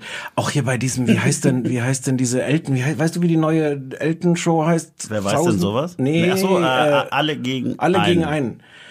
Da waren die Kandidaten auch so darauf gecastet, wo du merkst, dass der Redakteur Oh. irgendwie gesagt hat, wir brauchen, also weil es, die, der Druck ist Mhm. natürlich auch riesengroß. Du hast da einen Kandidaten über, weiß nicht, drei Stunden, der da steht. Natürlich kannst du da jetzt nicht jemand das Risiko eingehen, dass da jemand steht, der dann kein Wort Mhm. Du fandst die rauskriegt. Kacke, die Schwangere, ne? Ich fand's ja fast ganz angenehm. Aber, die, aber das hast du häufiger, dass dann so Leute da rauskommen, wo du wirklich merkst, die ist aber originell und sagt immer so schlagfertige, freche Sachen. Ja. So, nee. Nee, das haben die nicht gemacht. Da mochte ich auch die Schwulenfolge so unfassbar. Der eine eher so zarte, zurückhaltende Asiate, dessen Namen ich nicht mehr weiß, der dann aber auch so eine Drag-Persönlichkeit hatte und super witzig war. Und so Sachen, die man tatsächlich bei einem Date auch erst merkt nach so zehn Minuten. Man macht ja immer Schublade, ah, du bist vermutlich so und so und dann sind die ganz anders. Der kleine Verrückte mit dem Zwirbelbart, der am Ende noch sagt, naja, ich habe die ganze Zeit über mich gesprochen, ich nehme an, ach, habt ihr beide nicht gesehen? Nee, Doch, du, ich hab's gesehen. Ich nehme an, du willst mich eh nicht wieder treffen. Oh, da waren ein paar tolle. Also wir unterm Strich empfehlen wir es schon. Ja, Ne? ich, Ja. ich kann Ja. ich kann's voll empfehlen. Ich es ist, auch es ist auch zum einfach weggucken und vielleicht wieder Genau. vergessen. Aber Ja, solange, klar. Aber, aber auch mit, mit Leuten einfach drüber reden und Ja. wie kann das denn sein, dass der das war? Und, Genau. mm. Dating Around auf Netflix. Jupp. Wollte ich zusammenfassenderweise nochmal sagen. Die zweite Sache, die wir geguckt haben, ist ähm, eine Stadt sucht einen Mörder. Ist das eigentlich ähm, die erste eigene Riesenproduktion von, also läuft auf TV Now und ist auch Dem produziert von genau. Ja, Oh, das ist, ein, das ist ein, ein anderer Pfiff als in der. Mach mal, die, mach mal den. Nein. Nein, Welchen das ist denn? aber sein RTL-Film. Ja, das habe ich schon verstanden, aber es, es, es kommt Ach, ja ein der- Pfiff in der Serie Ja, vor. der ist, Ach warte, so, ähm, oh, ah, diese Zirkusnummer, jetzt weiß ich es nicht mehr. Jo. In der Oh, Halle. Arne, wir konnten schon Ja, mal ey, gut wir haben angefangen mit den- zusammenpfeifen. mit den. Scorpions, Mann, da endet's, Oh, weißt du. stimmt. Ach, die Scorpions. Ja, Leute, äh, äh, sag du Äh, mal. Co-Produktion irgendwie von RTL und ORF. Im ORF lief es ganz normal jetzt auch im ORF und Mhm. äh, das nutzt RTL jetzt um seinen Angriff auf Netflix durch TV Now. Ja. Wobei, kleiner. Insight, ich habe äh, gehört, es war ursprünglich mal für RTL Crime Genau. produziert und sie haben dann beschlossen, ah, das ist so gut geworden, das möchten wir gerne woanders Das hin wäre auch tun. absurd, dass auf RTL Crime. Entschuldigung, das haben die beschlossen, das war jetzt nicht Bitte erinnert- eins zu eins meine Meinung. Erinnert mich später daran, dass ich eine Frage habe zu Co-Produktionen. Habe ich mich tatsächlich äh, gefragt, stelle ich aber nicht jetzt. Nimm doch diesen Kugelschreiber, nimm das, da- schreib auf den Zettel, Co-Produktion. Co-Produktion. So ein Life- Lifehack hier. Lifehack, Dankeschön. Dinge, die man mit Papier und Kugelschreiber machen kann. Uh, aufregend. Uh. Also, Und das soll ich jetzt zusammenfassen. Ja. Oh. Also ich fange mal historisch an. Das äh, ist im Grunde ein Remake oder inspiriert von dem berühmten Film M. Eine Stadt sucht einen Mörder von Fritz Lang 1931. Großes, äh, äh, gilt irgendwie eine, als einer der besten Also deutschen Filme. inspiriert ever. von ist doch ist sogar der Name ist der gleiche. Das Ja. scheint schon sehr genau so zu sein. Nein, es ist nein. äh, Also inhaltlich ist es nicht genauso. Es ist, es hat ganz viele Anspielungen, aber es ist nicht die gleiche Geschichte. Das Buch gelesen hatte das Gefühl, da war ganz schön viel sehr Da ist gleich. auch ganz schön viel, aber es ist nicht dasselbe. Ich wollte keine Korinthen packen, Entschuldigung. Streitet euch doch nicht. Das Hm, Mann, die oh. Leute. Äh, gemacht von David Schalko, den äh, wir, wir hier schon gepriesen haben, ich jedenfalls für Braunschlag, ist ein österreichischer äh, Regisseur. Äh, ja, die Geschichte spielt in Wien heute. Ähm, äh, die Stadt wird erschüttert von mehreren Kindermorden. Von mehreren Kindern. Kindern, genau. ähm, und äh, schildert die Suche nach dem Mörder dieser Kinder äh, mit unfassbar vielen Nebenfiguren und Nebensträngen, unter anderem so einen politischen Strang, der Innenminister, der das ausschlachten will für seine Zwecke und da eine große Kampagne äh, rausmacht, ähm, der äh, Boulevard-Medienmann, gespielt von Moritz Bleibtreu, der dessen be äh, quasi Partner ist und versucht da so die Stimmung anzuheizen. Ist doch eh so, und das hatte ich nicht ganz verstanden, so eine Art eher so eine Mediengruppe und die ist eher rechtsgerichtet. Ne? Ich hatte das Ja. Gefühl, dass das also sehr eindeutig rechtsgerichtet Ja. oder volksnah oder wie man das heutzutage nennt. Populistisch so nennt jetzt- man nein. Nennen manche das. Mhm. Äh, Es gibt dann so einen ganzen Strang, ähm, die, die, die, die Verbrecher in der Stadt, also vor allem so die, die, die, die das Prostituierten-Milieu, äh, wie, wie das nennt man gar nicht. Die Unterwelt. Die Unterwelt, angeführt von Sophie Reuss als, äh, als große, große äh, Zuhälter. Ich möchte schon zwischendurch Geräusche machen. Oh.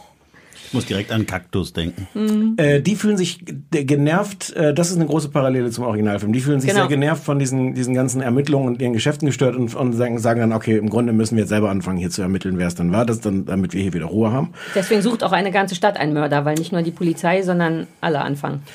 Genau, es gibt, äh, wie gesagt, ganz viele äh, äh, Nebenfiguren, Nebenstränge. Es sind ähm, alle, aber das ist vielleicht schon ein bisschen Bewertung. Nee, aber es sind, es sind, kann man schon so sagen, einfach auch als Inhaltsangabe, es sind alle Arschlöcher, verdorben, fies, dreckig, hinterhältig. Mir fällt bislang nur ein von den, ich habe drei Folgen gesehen, da ist, glaube ich, nur eine Figur dabei, die noch nicht in irgendeiner Weise völlig arschlochhaft aufgetreten ist.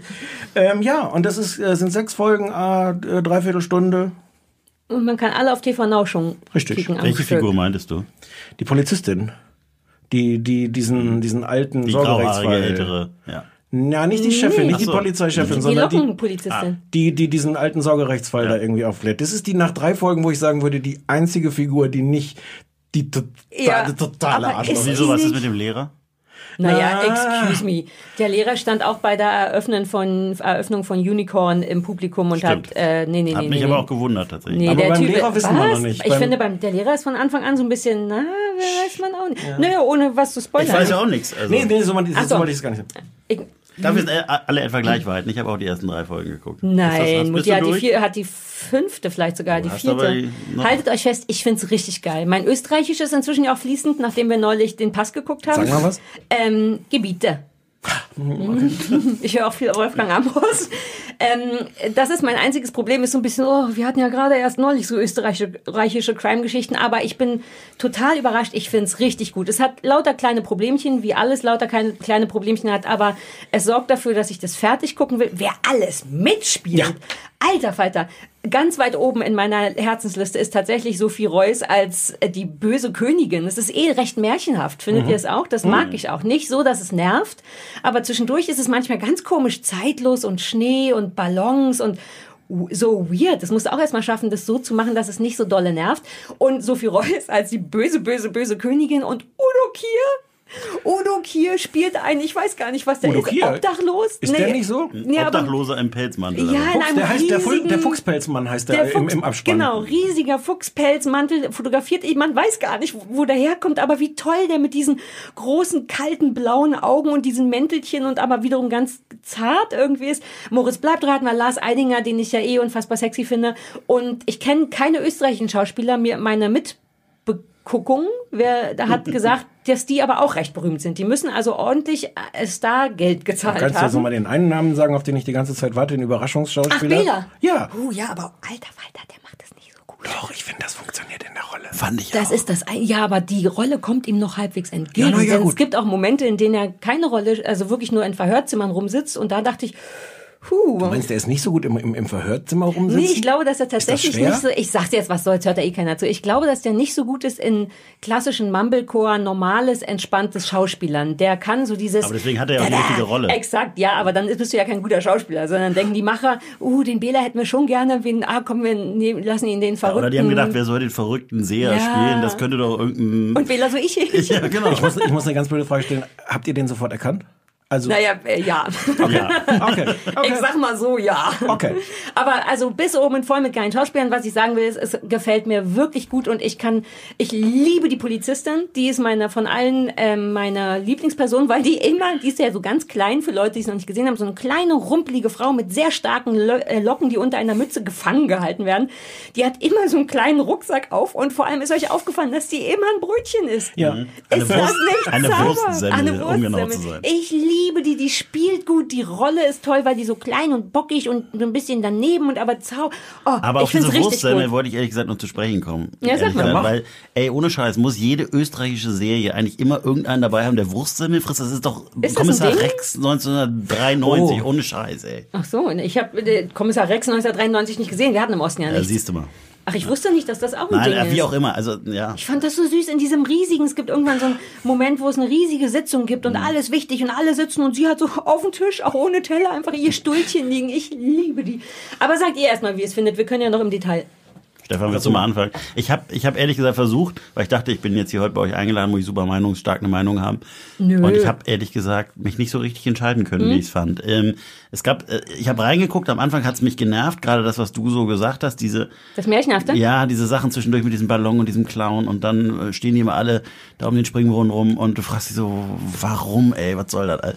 Und trotzdem hat es eine Faszination auf mich ausgeübt, die unabhängig von dem heutigen Hiersein mich dazu gebracht hat, weiterzugucken. Also es. Ah, hat okay. mich schon auch irgendwie gekriegt, aber es hat auch zwischendurch immer so Momente, wo ich so gedacht habe, Oh, geht's auch eine Nummer kleiner, ey. So, das, das war so das, was, was, was, ich hier und da hatte. Und trotzdem finde ich es spannend zu gucken, so, ne. Es wäre wahrscheinlich, wenn ihr mich darauf nicht aufmerksam gemacht hättet, wäre ich nicht dran hängen geblieben, so. Aber jetzt, wo ich mich einmal darauf eingelassen habe, macht's schon Bock. So, auch vom Look her und so, ne, von dem, von der Art, wie es erzählt ist. Und ich wäre gar nicht aufs Märchenhafte gekommen, aber es ist eine super Referenz, finde ich. Also, das hat, hat Ja, man tatsächlich sieht so die Neuzeit nicht so richtig. Also klar gibt es iPhones und so, aber weil es auch der so ein, in, obwohl das in Wien spielt, ist das so wie so ein Dorf oder ist das der Teil nicht in Wien? Doch, ne? Aber so, das Aber sieht stimmt, sehr so, ja. dörflich Alle und der Marktplatz, ne? Alle ja. kennen sich. Ich wollte noch eine, nur einen Einwand sagen. Ich finde das vor allem auch gut für was Deutsches. Es gibt ja so wenig Sachen, die mich flashen in Deutsch. Ich könnte mir vorstellen, dass ich das wäre das amerikanisch. Da hätte ich inzwischen höhere Ansprüche an die. Aber für so eine deutsch-österreichische Geschichte finde ich das wirklich gut gemacht. Ich bin auch so ein bisschen zwiespältig. Also ähm, bin, also mir, mir geht's ähnlich wie dir. Ähm,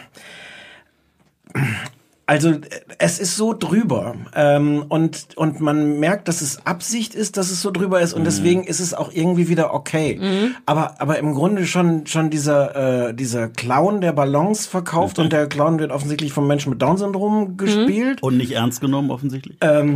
Äh, also, also wir haben so einen Clown der Balanceverkäufer, wir haben einen, einen Bonbonverkäufer, wir haben diesen Fuchspelzmann, wir haben den B- Bela, der heißt der bleiche Mann, äh, wir haben Sophie Reuss als die Wilde.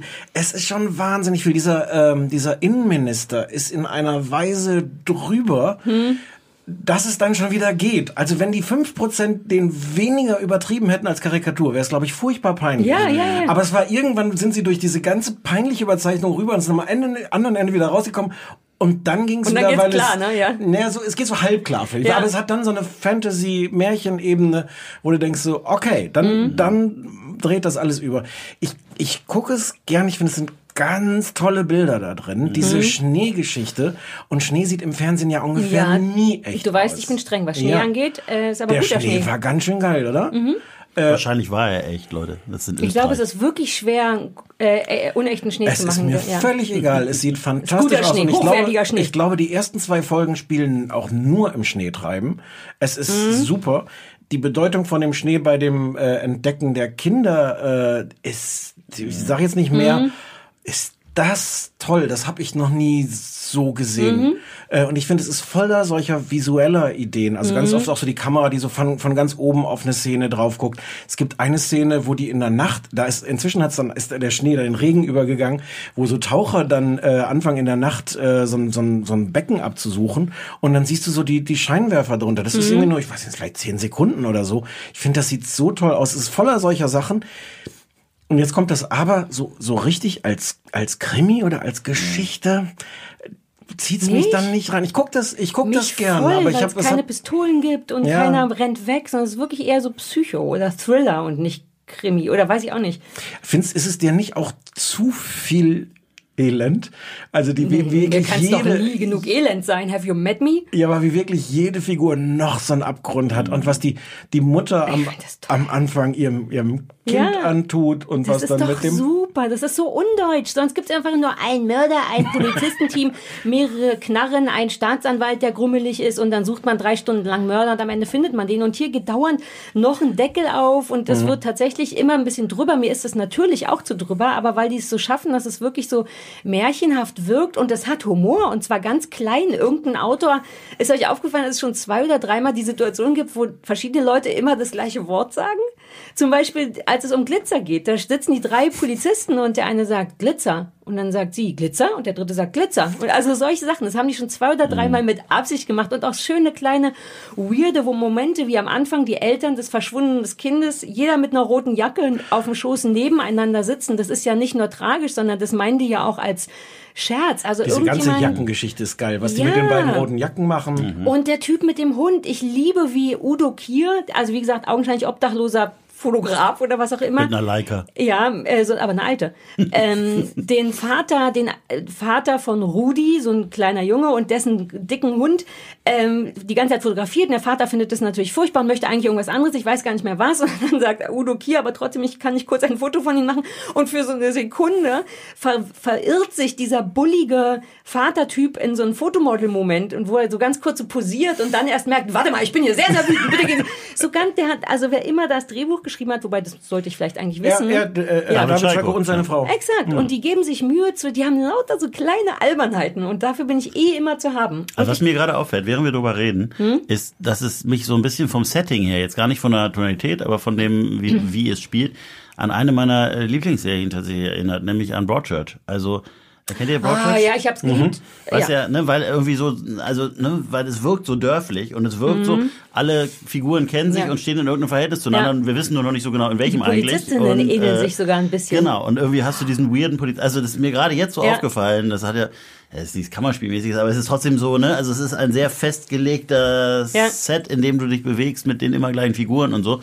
Und natürlich macht das irgendwie Bock. Aber mich reißt zwischendurch immer raus, Okay. diese Arty-mäßig. Und ich finde, Stefan, du hast das gut auf den Punkt gebracht. Also mir ging es ähnlich wie dir. Irgendwie macht es schon Bock zu gucken, aber auch nicht zu 100 Prozent. Also ich bin Wer bei meinst du? 80 Prozent dabei oder irgendwas. Das, ist, das, hat schon, das hat schon ganz viele tolle Sachen. Sophie Reuss, du wolltest noch was zu Sophie Reuss sagen. Nee, ich finde die, nee, nur, dass ich die super finde. Auch ist, das ist natürlich total drüber. Da passiert dann irgendwann was ganz furchtbar Unangenehmes mit einem Kaktus. Und die hat habe natürlich auch Flugzeug- schwarzen. ich hab das im Flugzeug gesehen. die Szene. Ich, hab, ich hatte so das, ja ich hatte so das Gefühl, mich in alle Richtungen umdrehen zu müssen. Nein, nein, es ist nicht, was Sie denken. Ich bin Medienjournalist. genau, ich darf wirklich. das gucken. Ich fand das fast ein bisschen drüber, weil es so unrealistisch war. Ich glaube, dass Nee. du dann nicht diese. Nein, ich meine die Wunden danach. Ich bin ja Ach so, immer das so, weiß weil ich nicht, die, ja. Der, für, den, für den Rest der ganzen Staffel hat die Frau ja den gesamten Kopf bandagiert, wo man denkt, na ja.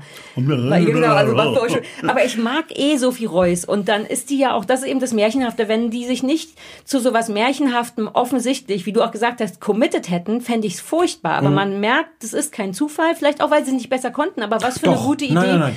Nein, ich meine, besser konnten im Sinne von, äh, deutsche Sachen neigen ja dazu, so zu sein, ohne Grund. Und vielleicht dachten die, ach, bevor wir es aus Versehen ohne Grund machen, lass uns doch dazu committen. Und das, und dann hat sie eben auch so einen Stock mit einer sch silbernen Schlange als Knauf und ist komplett drüber. Und irgendwann fährt sie so Schlittschuh mit so einem kleinen Kind und hält sich aber an so einer Das Schlittschuhfahrhilfe. ist, das ist toll. Die ganze, Ja. Auch das und die nächste Szene mit der Ja. äh, äh, Polizeidirektorin oder was die Exakt, ist. Ja, da ja, gibt's so ein paar richtig coole Sachen. Ich mag einfach Sophie Reuss auch gerne. Sehr beeindruckend, wie ihr immer über Dinge redet, ohne über sie zu reden, ehrlich gesagt. Das ist wirklich, Äh, ja, wenn man das so beobachtet, sehr lustig. Nein, ihr macht das gut. Ich hätte mich schon fünfmal verplappert, ehrlich gesagt. Ach so, ach na, manchmal verplappern wir uns auch. Man kann da jetzt auch nicht, nicht so viel Da kann man nicht spoilern. Aber, aber Sophie Reuss finde ich ein ganz gutes Beispiel. Das ist, die ist, ich liebe die, ich finde die ganz Mhm. toll. Ich habe aber auch ein bisschen das Gefühl, sie spielt da die Szene, die sie, die, die Rolle, die sie immer spielt, Ja, nur auf natürlich. 150 Prozent. Ja, natürlich. Und, aber da bin ich dann wieder so, so zwiespältig, dass ich denke so, ja, das macht Spaß, sie macht das auch wahnsinnig gut, vor allem wenn es dann Mhm. halt ein paar Mal gebrochen wird, wenn es gerade so etabliert ist, wie unfassbar böse sie ist und dann, Ja. und wie, wie gut es ist, wenn man eine Serie hat, wo man einfach ganz oft von einem Hurensohn reden kann, einfach weil Ja. ein Hurensohn da drin vorkommt. Genau, also tatsächlich der Sohn einer Hure, Ja. die ist schon super.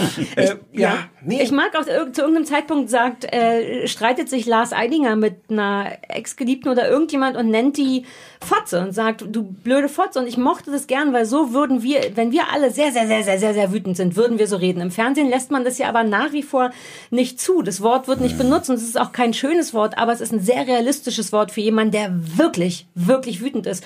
Und das trauen sich die Deutschen mal nicht. Ich war dankbar dafür. Ich glaube, an der Stelle hat es aber auch wirklich eine Funktion. Also es ist Mhm. echt, wie du sagst, aber es hat, glaube ich, auch die Funktion, weil an der Stelle man ja plötzlich ahnt, dass er auch nicht nur irgendwie der Ja. äh, irgendwie ein bisschen ein Arschloch ist, sondern vielleicht ein sehr, sehr viel größeres Arschloch Ja. wie alle anderen. Außer die, Poli die Stollenpolizistin. Da kommt auch noch was raus, die Stullenpolizistin. Ich wollte meine Koproduktionsfrage jetzt stellen. Ich hatte mich das schon bei der Pass äh, ge gefragt. Offensichtlich ist das ja deutsch-österreichisch und ich, da kann ich dich konkret fragen. Gibt es dann bei sowas in den Verträgen wie viel von der deutschen und der österreichischen Seite gestellt werden müssen an Schauspielern Ich kann es oder jetzt in diesem Produzenten? konkreten Fall nicht sagen, aber ähm, es gibt auch ganz unterschiedliche Arten von Koproduktion. Meistens ist einer schon im, klar im Lead bei einer Koproduktion, weil es bringt halt nichts, wenn irgendwie fünf Kreative irgendwie durcheinander reden, die alle was Ja. Verschiedenes wollen. Das hat man sogar da schon begriffen, sondern meistens ist es so, dass, äh, und ich weiß nicht, wie es in diesem Fall war, aber meistens dann einer eben schon klar den Hut auf hat und die anderen tatsächlich sich finanziell in erster Linie beteiligen und dann möglicherweise in der Besetzung oder bei den Drehorten mal ein bisschen schaut, dass man Ah. Ja, das, ich dachte, das wäre wie so ein Medienboard Aber äh, ich würde mal vermuten, so wie sich diese Produktion hier jetzt äh, Darstellt. darstellt, würde ich vermuten, danke, ja, äh, würde ich tatsächlich vermuten, dass es äh, sich eher um eine österreichische Produktion handelt, in die jemand mit Geld reingesteckt hat. Aber ich weiß es schlicht nicht, Okay. ich kann es nicht beantworten. Aber so bei den großen zum Beispiel, wo ich wo ich weiß, bei den großen Dokus, die die BBC zum Beispiel macht, ne, so große Naturdokus oder Mhm. sowas, da ist es dann so, da ist dann klar die Natural History Unit der BBC im Lead, weil die wissen, wie sowas geht. Und dann kommen halt die Franzosen, die Deutschen dürfen ein bisschen Geld mit auf den Tisch legen und dürfen später in Credit schreiben, hat der WDR gemacht. Okay. So, Aber es ne? müssen auch Löwen mitspielen. Das steht auch im Vertrag bei der Das steht auch großen im Vertrag. Natur. Die müssen sich äh, mit irgendwem zanken und jagen. Mhm. Verstehe, verstehe. Ich muss einmal dir noch recht geben, wie. Oh nein, das tut mir leid.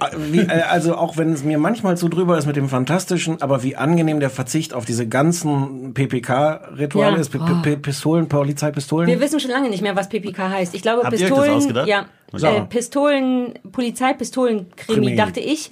Also alles, was sehr so Kram. tatortig ist. Ja, langweilig. Das hat mich ja schon im, im äh, der, der Pass noch gestört, dass da so viele Standardszenen noch so hoch am Tatort und hier kommt die Pathologin und sowas. Mhm. Äh, nix davon da drin. Ähm, ja. Und ich wollte sagen, dass man das Original auf Amazon Prime äh, sehen kann. Also aus von Die Fritz Lang 1931. Geschichte. Ja, und ich habe Ah, ja. angefangen, das zu gucken. Ähm, ich dachte so ein bisschen streberhaft. Ja. Ähm, aber ich habe jetzt nur 15 Minuten geschafft. Äh, das ist ganz großartig. Man muss Ja? sich das nicht mit so einem, ähm, na ja, es ist jetzt 70 Jahre, alt, es ist 80 Jahre schon alt. Man muss nicht mit so einem, ich gucke jetzt mal so ein museales Ding angucken, sondern es zieht einen auch sofort rein und die Schuhe aus und es ist ganz, ganz fantastisch. Und es ist auch, das haben wir, ist glaube ich ein bisschen untergegangen. Es hat schon auch was sehr aktuell und politisches, was ich mag, weil es ja auch, der Name verspricht es ja schon fast, ähm, also erstens geht es auch um Flüchtlinge, ein Flüchtlingsmädchen ist auch verloren und dieses ganze rechte, diese ganze rechte Mediengruppe, die ja dann sehr, wir müssen unsere deutschen oder österreichischen oder wen auch immer Kinder schützen und so weiter, das ist schon auch auf so eine ganz interessante Art politisch, wie die dann auch so Hetze fördern können. Ne? Es werden ja Bis dann hin zu dem Innenminister, der aussieht wie der aktuelle österreichische Bundeskanzler, ja. Also darf man ah, okay. nicht äh, zur Seite ja, lassen. ja, also die wobei das, wobei die das vorher gecastet Ja, haben. ja, aber der sieht trotzdem sogar, ist, der der Aktualitätsbezug ist schon äh, Ja, deutlich ja, ja. erkennbar. Aber ich. allein Also dieses Hetze-Ding Ja. und dann Fotos, riesen Plakate drucken, das ist nämlich, glaube ich, in dem Originalfilm auch Mhm. so ein Ding, dass erst die Polizei anfängt und dann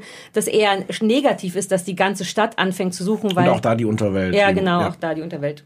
Mist, jetzt haben wir uns gar nicht so richtig gestritten, weil wir waren alle Nee. immer voll einer Meinung. Ne? Ja, ja, aber wir können uns gleich über deins streiten. Meinst du? Nee, ich glaube nicht, leider, fürchte ich. Äh.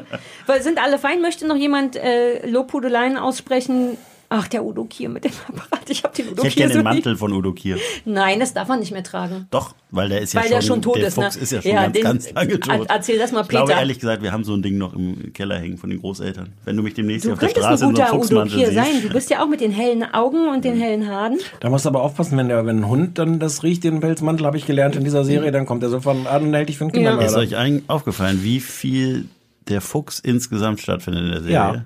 Also nee, ja, Nee. zweimal ist es mir, im Kinderzimmer ist mir aufgefallen. Richtig, gut aufgepasst. Die und, der, Apotheke- äh, Moment, und bei dem äh, Vorfall, wo die Jacke auf dem Spielplatz liegt, da ist ja der Fuchs. Genau. Ja. Dann siehst du den Fuchs an der Wand, sehr auffällig an der Tapete, Tapete im Kinderzimmer. Ich und. Udo Kiers Mantel, Freunde. Immer wieder Fuchs. Wow. Ah, Der Fuchs ich hatte sogar Fuchspelzmann nicht. vorgelesen und trotzdem nicht die Geil. zusammen, den Zusammenhang. Aber vor allem im Kinderzimmer finde ich es krass. Ja. Weil da war ja die ganze Wand, flogen dir so 2000 Füchse entgegen. Ganz klein Das sind die ist auf der gut eingerichtet übrigens alles. Da Ja, war das irgend, stimmt. irgend der Setdesigner fast ein bisschen zu, wo man so denkt, naja, also mm, Das meine ich. Manchmal denkt man so, geht's auch eine Nummer kleiner. ja, aber der hatte Geschmack, der Setdesigner, der hat gute Tapeten gesucht. Da gibt es ein paar Tapeten, die mir gut, da ist so eine weiß, was du zum Wolkentapete. Ich weiß, ja, eine Fuchstapete. Aber was für Arschlöcher, alle bis in die Nebenfiguren. Das ist mir original nicht aufgefallen. Dieses ganze Personal im Krankenhaus. Das sind so ganz Stimmt. viele winzige Nebenfiguren, die aber die ganze Zeit unglaublich gehässige Sachen sagen. ja, ja, du hast Stehen recht. so am Bett, ne? Alles Geil, dass ich das gar nicht mehr mitbekomme. Dass es für mich die normale Welt ist, wenn überall Arschlöcher sind. Denk mal über deinen Freundeskreis nach. Ich vielleicht. mag trotzdem die kleine Polizistin, die sieht aus wie.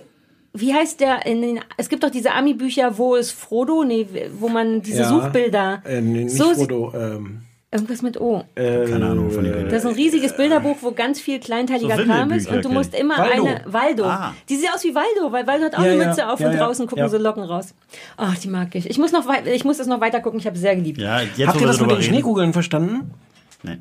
Gab's da was zu verstehen? Auch, Naja, dass die es- immer runterfällt am Ende der Immer Folge. fällt die runter und geht kaputt. Ja, und es ist aber auch am Anfang, die sind ja am Anfang im Vorspann. Ja. Und es ist am, am, am, am Ende des Vorspanns immer eine andere Schneekugel. Ah. Du alter Detektiv. Naja, was heißt Detektiv? Der Detektiv hätte jetzt ja noch rausgefunden, was es bedeutet. Vielleicht. Ja gut, vielleicht müssen wir dafür einfach noch weiter gucken. Ja, vielleicht. Aber vielleicht auch nicht. Vielleicht ist es auch nur so Teil von so ganz vielen kleinen Zitaten. Und, und wie gesagt, es gibt, also wenn man, wenn man diesen Originalfilm kennt, es sind ganz viele Sachen so ein bisschen verfremdet oder einfach irgendwie drin. Diese Ballons sind, sind fast original aus dem, aus dem, Das wollte ich noch sagen. Die sind, also ich meine, es sind nur Ballons, aber die, wie geil die sind, ja. In, man sieht ja am Anfang, wie die so hochfliegen und das ist ja eh, glaube ich, der Clou an dieser Art von Ballons, aber wie menschlich, gruselig menschlich das aussieht, wie sich die Schultern bewegen und das verzerrte Gesicht. Also ich meine, es ist der älteste Trick der Welt, mit Ballons irgendwas zu sagen, aber die sind geil. Das war schon sehr ja, das ist schon voller Ideen. Also ja, das es ist, schon, es ist leider schon ziemlich Ja. gut. Ich mag auch den Abspann, einfach nur die Schrift. Das ist ja so, ich Ja. weiß nicht, 30er, 70er, äh, so eine, auf, ne, eigentlich 70er, so Und eine es jetzt so, Retro-Schrift. ich habe die ganze Zeit darauf gewartet, dass es da läuft in 3, 2, 1 kommt die nächste Folge. Ist aber nicht so. Muss man noch manuell selber Ja, anmachen. ja, ja. Boah, es ist, ey, also RTL, irgendwann lernen die das beim RTL. So, Aber auch die Stimme von dem, der, diese österreichische Stimme, die da sagt, was bisher geschah. Kannst du das im neuen österreichischen Dialekt machen? nee, ich kann ja nur Gebiete. Und die Kinetten, wo ich schlaf. Ich habe jetzt erst rausgefunden, was Kinetten sind, weil ich habe bei der Pass ja Wolfgang Ambros für mich entdeckt, beziehungsweise nur dieses eine Lied, die Kinetten, wo ich schlaf. Und ähm, ich dachte, na gut, dann wird Kinetten heißt dann wohl Bett oder was, wo man halt schläft. Hat sich rausgestellt, dass das eher so ein U-Bahn-Schar, so ein Obdachlosenbett quasi ist. Wusste ich nicht. Ich hätte Sag gedacht, einer Fernseher lernt man Das nichts. macht aber Sinn, denn der, der Wolfgang singt ja auch, dass er sich seit zehn Tagen nicht mehr rasiert und nicht mehr gewaschen hat. Und das macht schon Sinn, wenn man nicht zu Hause in der Und das, Kinette das ist. Video, was du mir geschickt hast, spielt doch auch an, da sind doch nur Obdachlose drin, oder nicht? Ich habe das Video dir nur geschickt, um, also ich habe das nicht angeguckt. Ich habe den Song ja zu Hause. Ich muss das Video ja nicht angucken. Ich konnte dir keinen Song schicken. Dich hat's eh nicht berührt. Nee, Wolfgang Ambros berührt mich nicht. Oh, aber dieser eine Song. So, der Arne muss bald weiter zu Joko und Klaas. Vielleicht müssen wir uns ein bisschen beeilen. Zu Joko und Klaas muss Ist er. das, Der musst du produziert nicht zu heute Joko noch. und Klaas ohne Joko? Ich muss zu Joko und Klaas ohne Joko, so ist es. Ach so, ist nur der Ich muss Klaas. auch nicht, ich bin ja so Set-Tourist. Ach komm, bleib doch hier, Ich stehe ist da rum. Du bist Z-Tourist? Ja, so wie das halt ist. Ne? Ich, hab da, Der Also Arne, eigentlich hast du da gar nichts mehr zu tun. na, ich stehe du dann bist da. doch Du hast das alles jetzt. organisiert, damit es Ja. stattfindet und dann bist du nur noch... Also auch so weit würde ich nicht gehen. Wie So weit das würdest du damals. denn gehen? So war es damals. Und der Arne durfte, sobald die Sendung stand, durfte der. Arne nur noch daneben stehen mit Also seiner Halsschlag entschuldige mal, aber ich musste, äh, ich musste dir aufs Ohr brüllen, dass du viel zu lange talkst und das aussehen Ja, wie ich jetzt jemals verdammt nochmal anmoderiert Und habe ich da jemals drauf Nein. gehört? Siehst du, deswegen habe ich irgendwann beschlossen, ich lasse es Ja, einfach. Oder ich lasse andere Leute Äh, machen. so haben wir uns doch gut eingerumpelt. Du sagst mir, was ich machen soll, ich mach's nicht. Ja, sehr gut. Zwei Jahre erfolgreich gewesen. Ja, damit hast du eine ganze Karriere drauf Länger als aufgebaut. oder? angenommen. Ja, das ist tatsächlich, this is how I roll. Excellent. Apropos, äh, this is how I roll. Ich habe Ja. dir auch noch was äh, zum Angucken mitgebracht. Ähm, ich weiß nicht, ob ihr reingucken konntet. Äh, ich könnte mir Ja. vermuten, Natürlich, dass ich auch, Stefan. einige eurer ähm, Zuhörerinnen und Zuhörer das vielleicht auch schon gesehen haben. Es handelt sich um eine ähm, 90-minütige Doku bei Netflix, Mhm. die ähm, ein Festival begleitet oder vielmehr die Vorbereitung zu diesem Festival. Es handelt sich um das sogenannte Fire Festival, Fire mit Y und so findet man sie auch bei Netflix. Mhm. Ähm, ja, Ich glaube, man hat schon davon gehört, weil äh, das will nur, dass du Ja, weißt, ich nicht. Nee, ich Von der Doku wusste- oder von dem Festival? Nee, von dem Festival. Ich, hatte nicht. vor ein paar Doch, das ging schon ein bisschen rum. Das ging Das schon ging sehr schon rum. rum. Also Ah, nachdem Also so in Leuten, die ja, nachdem du es gesehen hast, bist du davon ausgegangen. Ja, ich hatte Ich sogar dachte schon auch, von, dass es rumging, aber ich habe nichts Ja. davon mitgekriegt. Also es, es, es gab einen äh, Typen äh, in, in Amerika, der, hie- das, der hieß Billy, wirkt wie so ein College äh, Der Quarterback, Wendler, ehrlich äh, gesagt. Quarterback, Sunny Boy, immer schon irgendwie auf der Sonnenseite. Der hat ähm, eigentlich zur Promotion einer neuen Kreditkarte, die er rausbringen wollte, sich überlegt, ey, ich mache einfach das fetteste und exklusivste Festival der Welt, hol mir Ja Rule dazu, einen amerikanischen Rapper. Und ähm, wir War schon machen, mal eine gute Idee. War Gute schon mal eine Idee gute schon Idee. Und dann hat er gesagt, ähm, ich fliege jetzt die zehn größten Influencer der Welt auf eine kleine Bahamas-Insel, drehe mit denen einen mega High, ja auch, ne? Also sowohl als auch so. Ich glaub, das waren nur Topmodel. Kylie Jenner Ja. und Die ist Bella Model, Hadid aber egal. und ja wie auch immer. Ja. Aber auf jeden Fall sind die ja gleichzeitig haben die sehr viele Follower in Streitet sozialen euch Medien. nicht. Nein, ich wollte auch nicht unterbrechen, du hast vollkommen Nee, recht. und Ah, ähm, dann haben sie die alle auf diese Insel geflogen, haben ein super High-Gloss-Video gedreht, wo sie gesagt haben, hier, Paradise äh, ist hier. und wir machen hier ein Festival. Ihr könnt euch für, weiß nicht, 10.000 Dollar hier eine Beach Cabana ähm, 250.000. äh, äh, mieten. Ihr fliegt mit dem Privatjet dahin. Wir haben die fettesten Acts, das leckerste Essen, die heißesten Mädels. Und dieser Trailer sah zugegebenermaßen spektakulär gut aus. Dann haben diese Topmodels mit ihren entsprechenden Social Media Followings das auch entsprechend gepostet und promoted. Und aufgrund dieses Trailers haben sich diverse Menschen viel, für viel, viel, viel Geld Tickets für dieses Festival gekauft. Und dann sieht man eben, und das ist das Interessante, finde ich, worüber wir gleich mal reden müssen, wie kam es überhaupt dazu, dass das also gefilmt wurde. Ähm, Im Prinzip begleitet dann diese Doku die Vorbereitung zu diesem Festival. Und um es kurz zu machen, das Ganze fährt mit voll Karacho gegen die Wand. Und zwar in einer Art und Weise, dass man wirklich davor sitzt und denkt, könnte ich bitte noch zwei Stunden weiter gucken, Ja. wie das hier gegen die Wand fährt. Und man sitzt da und einerseits also für mich, auch jemand, der irgendwie Projekte macht und mit Produktionsleiter zu tun hat, so auf der einen Seite denkt man so, oh Gott, ihr Armen. Ich meine, wie kann das sein? Es ist am Ende tatsächlich so, die Leute reisen dann an, die Gäste, es gibt kein Catering, es gibt keine Unterbringung, es gibt keine Bühne, es gibt keine Künstler, es gibt nichts zu futtern, es gibt keine Getränke. Es ist einfach nur eine Vollkatastrophe. Und das Beeindruckende finde ich ist, dass der Typ in seiner US-amerikanischen äh, Mentalität die ganze Zeit zu allen, die ihm sagen, hier, pass vielleicht mal ein bisschen auf, hier können wir schief gehen, wir müssen dieses Fest abhaken. Ah, we're gonna be alright, we need positive thinking. Wir brauchen hier Leute, Ja. die ein bisschen positiv denken und nicht euch Bedenkenträger. Ja, wir haben vielleicht keine Bands und keine Bühne und nichts zu essen, aber das macht doch nichts. Wir machen trotzdem Nee, wobei er Festival. tut ja immer so, als würde das alles noch passieren. So, dass Aber ich man glaube, er glaubt's immer, auch wirklich. Das ist ja eh die Grundfrage. Ist der Typ einfach nur wirklich verrückt? Oder oh, die Frage wird ja auch in der Doku gestellt. Ne? Ist der Typ einfach nur sehr optimistisch Ja, der ist oder ein einfach auch ein bisschen... Vollprofi. Ne? Er Ja. ist natürlich jemand, der, glaube ich, dadurch, wie charmant er auftritt bei den Leuten, einfach, die glauben ihm alles und sie geben ihm immer wieder neues Geld und die Investoren schieben immer wieder Kohle hinterher. Ja. Und das natürlich, weil er einfach ein Top-Verkäufer ist. Aber ich bin mir nicht ganz sicher, ob er nicht auch selber relativ lange dran glaubt. Am Abend vorher Mhm. dann wahrscheinlich nicht mehr. Aber zumindest wirklich auch lange noch selber glauben will. Und dann denken sie ja irgendwie, okay, wenn es schon hier nicht das High Gloss Festival wird, vielleicht kriegen wir trotzdem irgendwie so ein, So ein Mittelgloss so, so, ja, oder so ein. Woodstock-Gefühl dahin, weil es fängt natürlich Ach, noch volles Brett an zu regnen, alles ist pitchnass. Die Leute fliegen mit einem mit einer Chartermaschine dann darüber und denken so wie, und das ist jetzt hier die 25.000 Dollar, die ich für meine Tropical Beach Cabana Ja. bezahlt habe. Und naja, ich finde es irgendwie so ganz beeindruckend, äh, dabei zuzusehen, wie die ähm, ja wirklich im großen Stil Geld versenken, Leute verarschen und äh, vor allem so ein bisschen moralischen Aspekt hat hat's ja auch, weil im Prinzip haben diese Topmodels oder Influencer, wie auch immer, äh, ja ihren Namen hergegeben und für etwas geworben, ohne zu wissen, was es eigentlich ist. Und am Ende natürlich keinerlei Verantwortung dafür zu übernehmen, was dann wirklich dabei rausgekommen ist. Das finde ich ganz interessant. Ne? Also gerade wenn man sich das heute auch anguckt, wie viel Produkte, wie viele Dinge werden irgendwie promoted, ohne dass du irgendeine Ahnung davon hast, was sich eigentlich wirklich dahinter verbirgt, wie die Produktionsbedingungen davon sind, wie was auch immer. Ne? Also es hat schon auch noch eine zweite Ebene, finde ich insgesamt. Aber insgesamt, die, also so am Ende war es für mich einfach eine große Freude, so überheblichen Kackamis Ja. dabei zuzugucken, wie sie irgendwie volles Programm gegen die Es Wand heißt fahren. ja auch, dass the, the biggest festival that never happened oder Ja. so. Und das trifft's ja tatsächlich, weil es ja dann nicht stattfindet. Also, du kannst es noch nicht, oder? Weil es macht ja gerade relativ die Runde. So nee, ich, Ding, kann, so, ne? ich hatte, mich erinnerte mich dann sofort äh, daran, dass ich davon schon mal gelesen hatte. Und es Mhm. gibt ja dann auch so Videos von Leuten, die im Dunkeln zwischen diesen billigen Zelten, also es war ja auch so kurz vor auch lebensgefährlich. Die hatten Mhm. kein Essen da, die hatten kein Wasser, die Menschen kamen von da nicht weg. Also Mhm. richtig geil ist es auch nicht. Ähm, und dann habe ich es mir gestern Abend angeguckt und war unfassbar geflasht. Mich hat das so befriedigt. Und das hat mich wahnsinnig gemacht, weil ich natürlich die ganze Zeit denke, erstens, woher hat er die Kohle? Es wird ja nicht von Anfang an betrogen, sondern du musst ja Ja, auch ja erstmal mit Gigi. Hadid dahin kriegen und dafür sorgen, dass die sagt, hier es ist wunder wunderschön.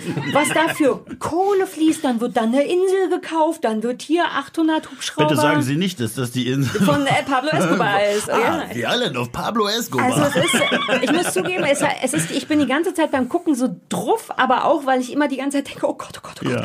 das wird ganz schlimm. Das wird, und du weißt, du kannst es nicht stoppen, aber es ist ja, die Leute in der Doku peilen ja schon recht früh, uh, wir haben gar keine Toiletten und Billy sagt immer, oh, das wird schon alt gehen und man peilt als Zuschauer auch schon sehr früh, das könnte vielleicht brenzlig werden, wenn ihr so ein bisschen aufpasst und Wie die noch zwei Wochen. rennen in ihr Scheiß Verderben und man kann es gar nicht glauben. Dieses Gefühl von, ich kann es nicht glauben, hat mich die ganze Zeit so, das war körperlich anstrengend, das zu Mhm. gucken, aber ich fand es ganz schön geil, ehrlich gesagt. Schön, beruhigt Ich hatte damals nichts davon mitgekriegt. Mhm. Ähm, ich habe jetzt, ich glaube, 20 Minuten oder sowas gesehen. Ähm, ich finde, ähm, toll und das sagt dann, glaube ich, wirklich auch was so aus über diese, diese ganze Szene. Äh, es gibt so ein paar Leute, die das am Anfang auch in die Kamera sagen, sowas wie, ähm, ich habe die getroffen, die Macher da, und hatte das Gefühl, entweder das sind komplette Idioten oder die haben es auf eine Weise drauf, die ich gar nicht kapiere. Und ich glaube, dass, das, dass, das, dass es da viel von gibt in dieser, Ja. in dieser, dieser Start-up-Welt in, in Amerika. Dieses, dass Leute genau die, diese, diese Frage, wie kommen die damit durch? Genau weil Leute sagen, äh, ich kapier's nicht. Ich glaube, es ist total dämlich. Aber das muss an mir liegen, weil ich die Größe dieser Leute nicht sehe. ähm, Einfach nur Ja. Viel behaupten, ne? Äh, darum geht's, glaube Ja, ich. und erstmal, noch ne? mehr- und damit noch mehr wirklich, wirklich weit Ja, kommen, aber ne? ein paar Also- Sachen eben auch haben. Also was mich ein bisschen gestört hat, ist, dass ich am Anfang nicht ganz wusste, wo kommt denn jetzt die Kohle her? Also der, allein der Typ, der das Festival von der musikalischen und technischen Seite Mhm. macht. Also nicht, wo schlafen die Leute, sondern es braucht eine Bühne, es braucht Sound und so weiter und so fort. Da wird kurz mal vorgerechnet, dass das in der, in dem Rahmen 38 Millionen Dollar kostet. Und ein Teil von mir fragt sich schon, na, aber will man da nicht so eine Art Vorschuss sehen? Wie, wieso bauen die denn da tatsächlich diese Bühne, wenn kein Ja, doch, Geld haben sie auch fließt? Gekriegt. Also ich meine, Billy ist ja immer wieder losgeflogen Ja. und hat sich irgendwie bei dieser Frau, die auch auftaucht und so immer wieder neue Kohle besorgt. Also ich glaube, irgendwie 20 Millionen hat er ja versenkt. Ja. Das Geilste ist ja, dann geht er in den Knast, kommt aus dem Knast zurück und das Erste, was er macht, ist, er schreibt eine. E-Mail an alle, die sich Karten für dieses Festival gekauft haben und versucht, ihnen die nächste Scheiße zu verkaufen. Aber das habe ich auch nicht verstanden. Er verkauft, die verkaufen dann Karten für Coachella und für alle, für Burning Man, Sachen, wo es noch gar Irgendwelche keine Tickets VIP-Tickets, gibt. ne? Ja. Ja. Wie kommen die denn damit durch? Betrug nennt man das, Ja, ich weiß, aber das ist ja noch nicht mal gut verschleiert. Also du hast dann irgendwann die Tickets, du siehst, äh, die sind gar nicht gültig, dann wirst du auch, kommst du sofort wieder in den Knast oder kommt man nicht so schnell in den Knast? ja, so den zweiten Teil von der Doku gibt's ja noch nicht, aber wahrscheinlich schon, ja. Also es hat mich auf jeden Fall, es war wirklich aufregend. Aber Stefan, du musst den Rest auch noch gucken, weil Ja, der ja, Anfang ist echt ein bisschen slow. Und man nee, fragt ist sich nicht halt slow, dann, man ist also- von Anfang Nein, an ich hatte, drin. ich hatte nur keine Zeit. Ja. Das war jetzt keine, Okay. keine Form von Stefan Langeweile. war oder im schönen England. Ich war im schönen very England. nice. Aber lass noch mal kurz darüber, Sarah, du hattest es vorhin angedeutet, die Art, das zu filmen, wie diese Dokumentation gefilmt ist. Ah, darüber wir sprachen noch gar Mhm. nicht darüber, dass das nämlich auch sehr besonders ist. Die Doku haben die quasi die Idioten selber gedreht. Mhm. Die haben ihre eigene Doku aus Versehen gedreht, weil die haben sich bei jedem Schritt so selbstverliebte Ami-Fotzen, sorry, aber wirklich, haben die sich selber, die, die haben extra so Videokünstler Mhm. angestellt, die jeden einzelnen Move von den Filmen, so dass Netflix, was die ja nicht wissen konnten, jetzt perfekt dokumentieren können, wie das ganze Ding den Boden runtergeht. Absolut. Und weil die aber eben so teure Leute genommen haben, ist es auch wieder wahnsinnig schön gefilmt. So Ja, sehr, bisschen dass zu ich Handyvideos zwischendurch, ne? aber ist beides aber so. super ne? selten, nein. Also selbst diese, die ersten Influencer sind bei dem nicht funktionierenden Festival angekommen und stehen auf irgendeiner Brücke. Das, da dachte ich kurz, ist das jetzt der Werbefilm oder echt? Mhm. Also wenn du so verwirrte Festivalbesucher siehst, selbst die sind in, in einem wunderbaren Licht gefilmt. Mhm. Und da hatte ich ganz kurz den Moment, warte mal, das sieht so gut aus, dass ich gerade vergesse, dass das echt ist. Und den Teil brauche ich aber, damit es mich noch mehr kitzelt. Da Mhm. Ach, echt, fand ich es finde, dafür war fast es zwischendurch schade. immer auch ein bisschen zu, also es war, es gab, war eine Mischung. Ne? Ich glaube auch in der Tat Ja, haben sich damals haben sich irgendwie diverse, haben sich diverse Teams bestellt, die tatsächlich eigentlich den großen Erfolg dieser Geschichte Ja. dokumentieren sollten. Wahrscheinlich haben sie irgendwelche Verträge unterschrieben, die sie dazu gezwungen haben, das Material trotzdem freizugeben, weil das ist das, was ich mich gefragt habe. Wieso hat kommst du der an das Bild- also entweder der hat so viel Hybris, dass er sich gesagt hat, ist mir egal, könnt ihr trotzdem veröffentlichen. Musst du wahrscheinlich auch- oder Glaube alles- ich nicht. alles gilt- Aber ich Geld denke auch vorher, ne, genau. Ich glaube, vorher haben die im Zweifel irgendwelche Verträge unterschrieben, so dass sie jetzt wenigstens noch irgendwas abliefern mussten. Ja. Ähm, und dann waren ja aber zwischendurch schon auch so Videos von dem Produktionsleiter, weißt du, als er erzählt, dass er da zu dem einen Typen fahren würde und äh, Ja, ja, als er dann ja. sagte, I was ready to do it for the team. Und äh, Ja. also das ist, äh, ich finde schon, also man merkt schon, dass da, dass das äh, eine Mischung aus sozusagen Team, Team, Video und professionell gedrehtem Material ist, habe ich so den Eindruck. Also so, so wirkt glaube, es die auf haben mich. das alles selber gedreht. Ich fand es ein bisschen merkwürdig, wie die Sachen, die, die nachträglichen Interviews, wie die Mhm. waren. Die sitzen ja alle. Aber Billy gibt zum Beispiel keinen Nachfilm. Hast du Nee, es nee, gemerkt? nee. Ne? Es ich habe ja nur 20, das weiß ich ja, Ja, aber nicht. es, Ich hab ja nur- also tatsächlich der Hauptprotagonist, der es alles verbockt hat, der gibt kein späteres Interview mehr. Die anderen, die vorher ihn gewarnt haben oder auch ausgestiegen sind, die sind diejenigen, die im Nachhinein Interviews gegeben Ich fand haben. nur den Stil, das zu filmen, ein bisschen merkwürdig. Die sitzen alle in einer ähnlichen Art von einem dekorativen Hintergrund, Mhm. sehr, sehr frontal, sehr, Mittig und reden auch in die Kamera. sehr ne? mittig, reden in die Kamera. Mhm. Und dann wird rechts neben ihnen sehr dekorativ eingeblendet, wer sie sind. Das hat mich sehr überfordert, immer schnell zu lesen, Moment, wer ist denn das? Und dann, dann Mhm. noch mitzuhören. Das war, ähm, Wobei das einem ist doch großen- oft so, oder? Dass da steht, wer es ist. Aber da. Ja, aber das stand da so irgendwie rechts und so kurz und dann waren es auch am Anfang sehr viele verschiedene Ja, Leute. das stimmt. Vielleicht war es am Ende auch wurscht, das kann ich jetzt noch nicht beurteilen. Ist es aber auch, da aber- gab es einen, da gab's einen großen Willen zur Inszenierung, der mich so ein bisschen da rausgeschmissen hat, weil ich Also. dachte, warum sitzen die da jetzt alle so? Nö, das hat mich Aber ist jetzt, eine, ist jetzt eine Kleinigkeit. Mich flasht einfach, wie viel Material es gibt. Auch unseriösen Scheiß. Einfach weil die eben wirklich alles, die sagen ja auch manchmal in die Kamera, film einfach alles. Was aber eben auch zur Folge hat, dass dann, ich weiß, kein gutes in, in Beispiel einem so mehr. einem Videocall, wo es eine richtige Krisensitzung war, da hat auch jemand mitgedreht. Ja. So. Also es wurde echt in der Tat halt. Ja, auch so Mauschel-Mauschel-Kram, Genau, der da genau, gemacht wurde. genau, Immer genau. schön rufhalten. Ja, ja. Also die von Netflix hatten vermutlich gar keine Arbeit außer Schnitt. Die so, geil, ist ja alles da. Das ist, als wenn bei Making a Murderer die Polizei sich selber filmt und so. Lass den mal ruhig anlügen. Wird schon, was soll schon passieren? Und dann filmt das ruhig mal. Also das fand ich schon irgendwie geil, aber es hat mich fast ein bisschen gestört, weil es so schön gefilmt war, dass ich Mhm. immer vergessen habe, dass alles, was ich sehe, echt ist. Ja, ich meine, ist, da waren wir ja vorhin schon bei dem Thema, ne? Also sozusagen, du kannst heute natürlich viel einfacher schön filmen. Wenn du ein bisschen halbwegs gutes Licht und eine vernünftige Kamera hast, dann sieht das alles geil Mhm. aus heute, ne? Wenn du ein bisschen weißt, was du tust, so.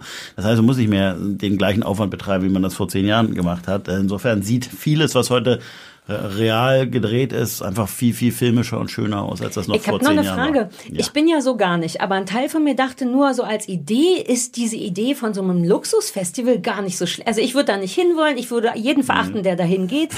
aber so als Prinzip dachte ich, warum denn nicht? Also du kannst, angenommen, all das hätte funktioniert, du hättest äh, ne, sowas wie gibt's ja. Coachella in schick und in teuer Aber das ist halt so ein bisschen das Jetski. Problem. Absolut. Ich glaube auch, dass, äh, ne, Ja, ich- meine ich Frage wäre, denkt ihr, das wäre zu machen, der hat es nur nicht gut gemacht? Nee, ich oder glaube, was ist die haben tatsächlich ein grundsätzliches logistisches Problem nicht bedacht, nämlich dass sie sich auf einer Insel befinden. Und dass man und dass muss. man äh, auch das und dass man auf diese Insel alles Mögliche hinkarren muss. Infrastruktur. Und das, äh, genau. Und das hat die, haben ja am Anfang schon Leute gesagt, die gesagt haben, it's not gonna happen. Das Mhm. Ja. kannst du auf so einer Insel nicht umsetzen. Und manchmal hilft es dann halt auch auf Leute zu hören, die irgendwie sowas schon mal gemacht haben. Ja. Ach, Anna, wenn du das gemacht hättest, Ja, es wäre super nicht. gut gewesen. Kann ich dann auf die Gästeliste? Du dein erstes Luxusding machst, Ja, kann du ich so eine besorgst- Kabane Du, haben. du besorgst die Leute und die Millionen und ich mache das nee, Festival. ich Ach so. bring Stefan mit. Ja gut, das ist auch Das gut. ist auch Sarah gut. bringt mich mit. Ja. ja, aber das können wir dann auch auf, äh, Das reicht dann aber auf auch. Borkum Wenn du machen, willst, oder? kannst du mit uns ja auf Borkum den, äh, den Trailer-Dreh machen, wie Stefan und ich äh, so Slow-Mo am Strand rennen. am Strand Genau, am. Hundestrand. Am Hunde- Hundestrand von Borkum. Sachen trinken, Ja. Kacke aufheben. Und, wenn das nur schön gefilmt ist, könnte ich mir vorstellen, dass das mit Ich so auch. einer. Ja. Ist Aber das nur- jetzt hiermit abgemacht? Ja, aber Von das müssen gerne. aber dürfen nur Leute mit Hunden kommen dann zu dem Festival. Ja, klar. Cool. Ja, Oder? Hm, können wir noch drüber Mir ist, nachdenken. ich will Hauptsache es ist teuer und ich kann umsonst. Das ist Okay, ja mein, cool. so bin ich Oder ja. wollen wir es ohne Leute machen? Wäre das nicht noch schöner ohne? Treffen wir uns zu dritt auf Borkum? Ja. Nur wir, wir, warte, es, haben wir uns jetzt darauf geeinigt, Und dass wir Olli einfach Schulz und der Hund Marie. Ah, nee. zu dritt äh, auf Borkum rumhängen? Das hat ja überhaupt nichts von einem Luxusfestival in den Bahamas. Entschuldigung, als wenn das kein Luxus wäre, mit Stefan und mir auf Borkum rumzuhängen. Bitte, Bitte dich. so. Ich hänge dauernd mit Stefan irgendwo rum. Ja. Ja, ich habe auch gesagt mit Stefan und mir. aber es gibt auch Gründe, dass wir nicht mehr zusammen arbeiten, Arne. Äh, worin liegen die nochmal? So, guck mal, Ich jetzt ist die Zeit schon vorbei. Ich möchte noch was ja, empfehlen. sag was. Ähm, weil es dazu zu dieser Doku so gut passt. Äh, äh, Silicon Valley, die Sitcom, läuft leider in Deutschland auf dem schrecklichen Sky, fürchte ich auch. Was wir aber dafür lieben, dass sie Silicon Valley zeigen und der Pass und sowas. Äh, äh, spielt äh, äh, Startup, äh, so eine Startup-Szene und da gibt es den, den, den äh, totalen Hochstapler Ehrlich Buckman. Ich Ehrlich. liebe Ehrlich. Ist das fiktional? Oder? Ja. Das ist fiktional. Äh, ist aber anscheinend sehr, sehr echt. Und es gibt in Staffel, weiß ich nicht, vier oder fünf, organisiert er die größte Party des Millenniums oder Ah. sowas. Und ich habe jetzt nicht nachgeguckt, wie das zeitlich dazu passt, ob das im Grunde schon, schon eine, eine Verarschung von, von, von diesem jetzt Das ist. war 2017, ne? Das Original Fire Festival, was in Sack ging. Ich, ja, glaube, ja, ja. ich glaube, dann kommt es nicht hin. Aber es ist jedenfalls, es ist exakt diese gleiche Methode, auch so nach dem Motto, hm, wenn wir jetzt nach 500 Euro Kredit fragen, kriegen wir nicht. Aber wenn wir nach 50 Millionen fragen, werden die Leute uns geben. Oh, ich liebe Und was könnte schon schief gehen? Ja. Also, eh, aber es ist eh ganz, ganz toll. Silicon Valley auf, Ja. ich glaube auf Sky. Cool. Wir müssen jetzt noch gegen Ende zugeben, dass wir beide vergessen haben und weil es so durcheinander geworden ist in dieser Staffel. Ja, das ist Arnes Schuld, weil der nicht Arnes letzte Schuld. Woche Nein, ihr ladet euch einfach nur Gäste ein, um keine Hausaufgaben mehr machen Nein, zu wenn du müssen, nächste, letzte Woche gekommen wärst, dann hätte alles, wäre alles gut gewesen. Entschuldigung, ich wurde nicht eingeladen für letzte Ich habe Woche. dir alle Termine gesagt. Du hast ja so viel zu tun mit Joghurt und Klaus. Das ist richtig. Also unterm Strich, lass es doch ehrlich sein, wir haben vergessen, uns Hausaufgaben Aber auszusuchen. machen wir noch, oder? Weil sonst, oder? Nein, wir besprechen dann einfach. Ist doch eh Irgendwas. letzte Sendung Stimmt, nächste Woche. Egal. Nächste Woche ist das Seid nicht Sendung sauer. für immer? Nein, im Herbst machen wir weiter, aber weil die Mutti mit ihrem neuen Buch Kurt, was am 13.3. kommt, auf Lesereise gehen muss, schaffen wir nicht mehr als sechs Folgen. Lass uns nächste Woche Machen wir irgendwas. machen wir irgendwas. Und zur Not liest du ein bisschen was aus deinem Buch vor. Exakt, gute Idee, Ja, Stefan. äh, ich kann euch eine super Sendung empfehlen, die ihr gucken könnt. Ja, habe ich schon dreimal gesagt. Die läuft doch gar nicht mehr. Ja, Kann man die gesagt, man darf irgendwo seine gucken? eigenen Sendungen Kann man nicht die gucken. Doch, gucken? du sollst sie Aber nur du nicht sollst sie dir mal mitbringen als angucken. Ich gucke mir die an, sag doch nochmal, wie die Ich heißt. einfach unvermittelbar. Und Die- wo die könnte ich die legal jetzt noch gucken? kannst du jetzt bei TV Now gucken noch. In Für, für in der, Pro, in der. VIP-Version für 4,99. Weiß ich nicht, Sarah schickt dir ihr Passwort. Cool, ich wollte dich noch fragen, hast du gestern, es ist tatsächlich so, ähm, ich habe Arne gestern mein Passwort geschickt. Boah, es hat mich so genervt. Ich wollte das gucken, das M. Und dann Ich musste ich hatte- erst drei Trailer gucken. Und dann kam der Aufruf, jetzt bitte die Pro-Version kommen. Entschuldigung, ich will überhaupt nicht rumknausern. Ich habe dem Arne 25 vergessen, Abos. die, die, die Dinger zu geben, die du halt.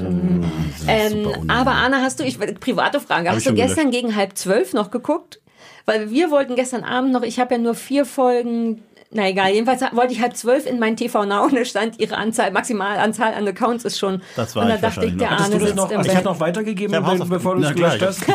Okay. Also Leute, einfach alle bei. Ne? Ich bin großer TV Now-Kunde, weil Sollen ich ja immer Shopping Queen gucken Nein, muss. ich bin da auch angemeldet gewesen. Also Ja. deine, einfach deine E-Mail-Adresse, die ist ja bekannt. Ja, das Und ist sari.glotztgerne.de und das Passwort war alle Hunde fetzen. Aber müsst ihr gucken, Fair also enough. wer zuerst eingeloggt ist, Ja. in der A, Ja. groß, großes Ja, A, ja. alle Hunde fetzen. Ähm, ja, äh, gerne, Gib ich dir wieder die. Daten, brauche ich nicht mehr jetzt. Okay, cool, Ja. danke. Ich habe auch mein Pass-Sky-Ticket sofort gekündigt, weil die ich die ja, weil die mich so nerven. Ähm, und Nein, man will ja gar nichts dagegen sagen. Ich finde das ja super, die sollen das alle machen. Aber es ist leider so doof zu nutzen bisher noch, dass es noch keinen Spaß macht. Ne? Wenn man die Aber ich anderen verstehe das nicht. Selbst Also, TV Now geht ja, wenn du eingeloggt bist, total klar. Dann ist wirklich keine Werbung Ja. und kein Quatsch. Aber bei Sky dieses Ganze von der Website auf den Player. Wenn man im Player ist, wirst du zurück auf die Website geleitet, um von da wieder auf den Player War geleitet zu Ticket, werden. oder? Mhm. Ja, das, Das ist, ist das ist wirklich ein wirklich die bisschen- Hölle. Entschuldigung. Ich war, da hatten wir letzte Woche, vorletzte Woche noch immer drüber geredet. Ich war total bereit dafür, Sarah übel zu beschimpfen für ihre Weigerung, sich da ein bisschen Mühe zu geben. Aber es ist die, es ist die, Mhm. Es ist Nein, ich finde es ja, ich finde es ja super, ehrlich gesagt. Und ich lobe, dass das die jetzt irgendwie anfangen, eben auch auf anderen Wegen. Ja, aber so die geht's Inhalte. Ja, ich wollte gerade sagen, zu wie schwer Aber es muss halt denn Spaß machen, sein? das zu benutzen. Ne? Ich verstehe sogar, halt dass man zu einem gewohnt. Player muss. In irgendeiner, aber kann man nicht, wenn man dann da ist, auch da bleiben? Warum muss man dann zurück zur Internetseite, Ja. um wieder. Man weiß es nicht. Ähm, also keine Hausaufgabe für die, uns. können, die können uns gerne mal auf einen Anrufbeantworter sprechen. Ja, doch. Die und entschuldigen können Ja. Sie Ich sich hab mal entschuldigen. Ich habe euch doch eine Hausaufgabe gegeben. Ach, jetzt müssen wir nein, dein nein. Ding sehen. Nee, Arne, so sind wir Nee, nicht. so sind wir wirklich nicht. Ja, wobei Verdammt vielleicht. nochmal, Außerdem hatten wir schon was mit Autisten. Was denn? Äh, die englische Gartensendung, die tatsächlich ganz toll war. Ach ja, das war deine Hausaufgabe. Meine Hausaufgabe. Ähm, weiß ich nicht mehr, wie die hieß. Wie hießen die? Aber mit so einem autistischen Gärtner, der autistische Gärtner Nachfolger Jobs verschafft. Das war ganz zauberhaft. Das war Mhm. wirklich sehr rührend und sehr schön. Das Original, also von was du danach gemacht Mhm. hast, Arne. Sarah, warum hast du die ganze Zeit das Kabel von Arnes Kopfhörer in der Hand? Weil Was das wie so eine Nabelschnur ist, die Leine. uns verbindet. Kurze genau, Leine. kurze Oh. Leine. So funktioniert der War, Arne am im, war besten. immer schon so, Leute. Arne, ich möchte dir für viele Jahre Kuttner und Kuttner und die Show danken. Ohne dich hätten wir es wahrscheinlich trotzdem, hätten wäre es vielleicht zu viel Chaos gewesen. Ich möchte Wäre es im Nachhinein so einsehen. gewesen. Und Le Kuttner, oder was war das andere? Le Show. Show. Oh, ich habe noch zwei Piloten, werde ich bei Gelegenheit eröffnen. Ähm, haben veröffentlichen. Piloten gemacht? Und ja, zwei haben wir gemacht. Und weißt du noch, im ersten waren die Scorpions zu Gast und die wussten nicht, dass das nie ausgestrahlt wird. Das liegt nur, haben wir nur für uns gemacht damals. Die, aber die kam ja nochmal wieder. Ich weiß, dass ich mit Klaus Meine, ja, ich durfte den Song pfeifen und Klaus Meine hat mit Richtig. uns äh, Weihnachtslieder Ich habe gesungen. eine exklusive VHS davon bei mir im Schrank es stehen. war Hab ich eine ziemlich gefunden. gute Sendung, die wir gemacht haben. Mega. Wenn du mal geil. jemanden Unseriöses suchst, der das irgendwo lanciert, illegal, Aber nur hinter der Paywall, bitte. nur hinter der Nur Paywall. der- Natürlich. Arne, schön, dass du da warst. Hat voll Spaß Ja. gemacht. Ich habe irgendwie ein bisschen. Schiss gehabt, weil ich nicht so häufig äh, in Mikrofone rede oder vor Kamera stehe, aber es hat mir viel Spaß Man muss gemacht. ja nichts machen, außer sagen, wie man Sachen findet. Deswegen Ja, haben wir ich. uns diesen Job besorgt, weil wir Richtig. dachten, wie schwer kann es schon sein? Also, wenn einer von euch mal nicht kann, schwer. sag Bescheid. Gerne. So, du gehst jetzt zu Danke. Joko und Klaas und bringst die groß raus. Ich drück dir für Ich nee, mein. Bestes. Ja, ich drück dir die Daumen. Grüß den mal, den Klaus. Ähm, Stefan, du gehst mit mir noch einen Kaffee trinken, damit Ja, wir über Brighton ja. reden können. Über was? Über Brighton. Ja, gut. Über dein Wochenende. Ja, ja. Okay. Ja, ja. Tschüss alle. Tschüss. Tschüss. Der Podcast gefällt dir? Höre weitere dieser Originals, Podcasts, Musik und Hörbücher kostenlos auf www.dieser.com.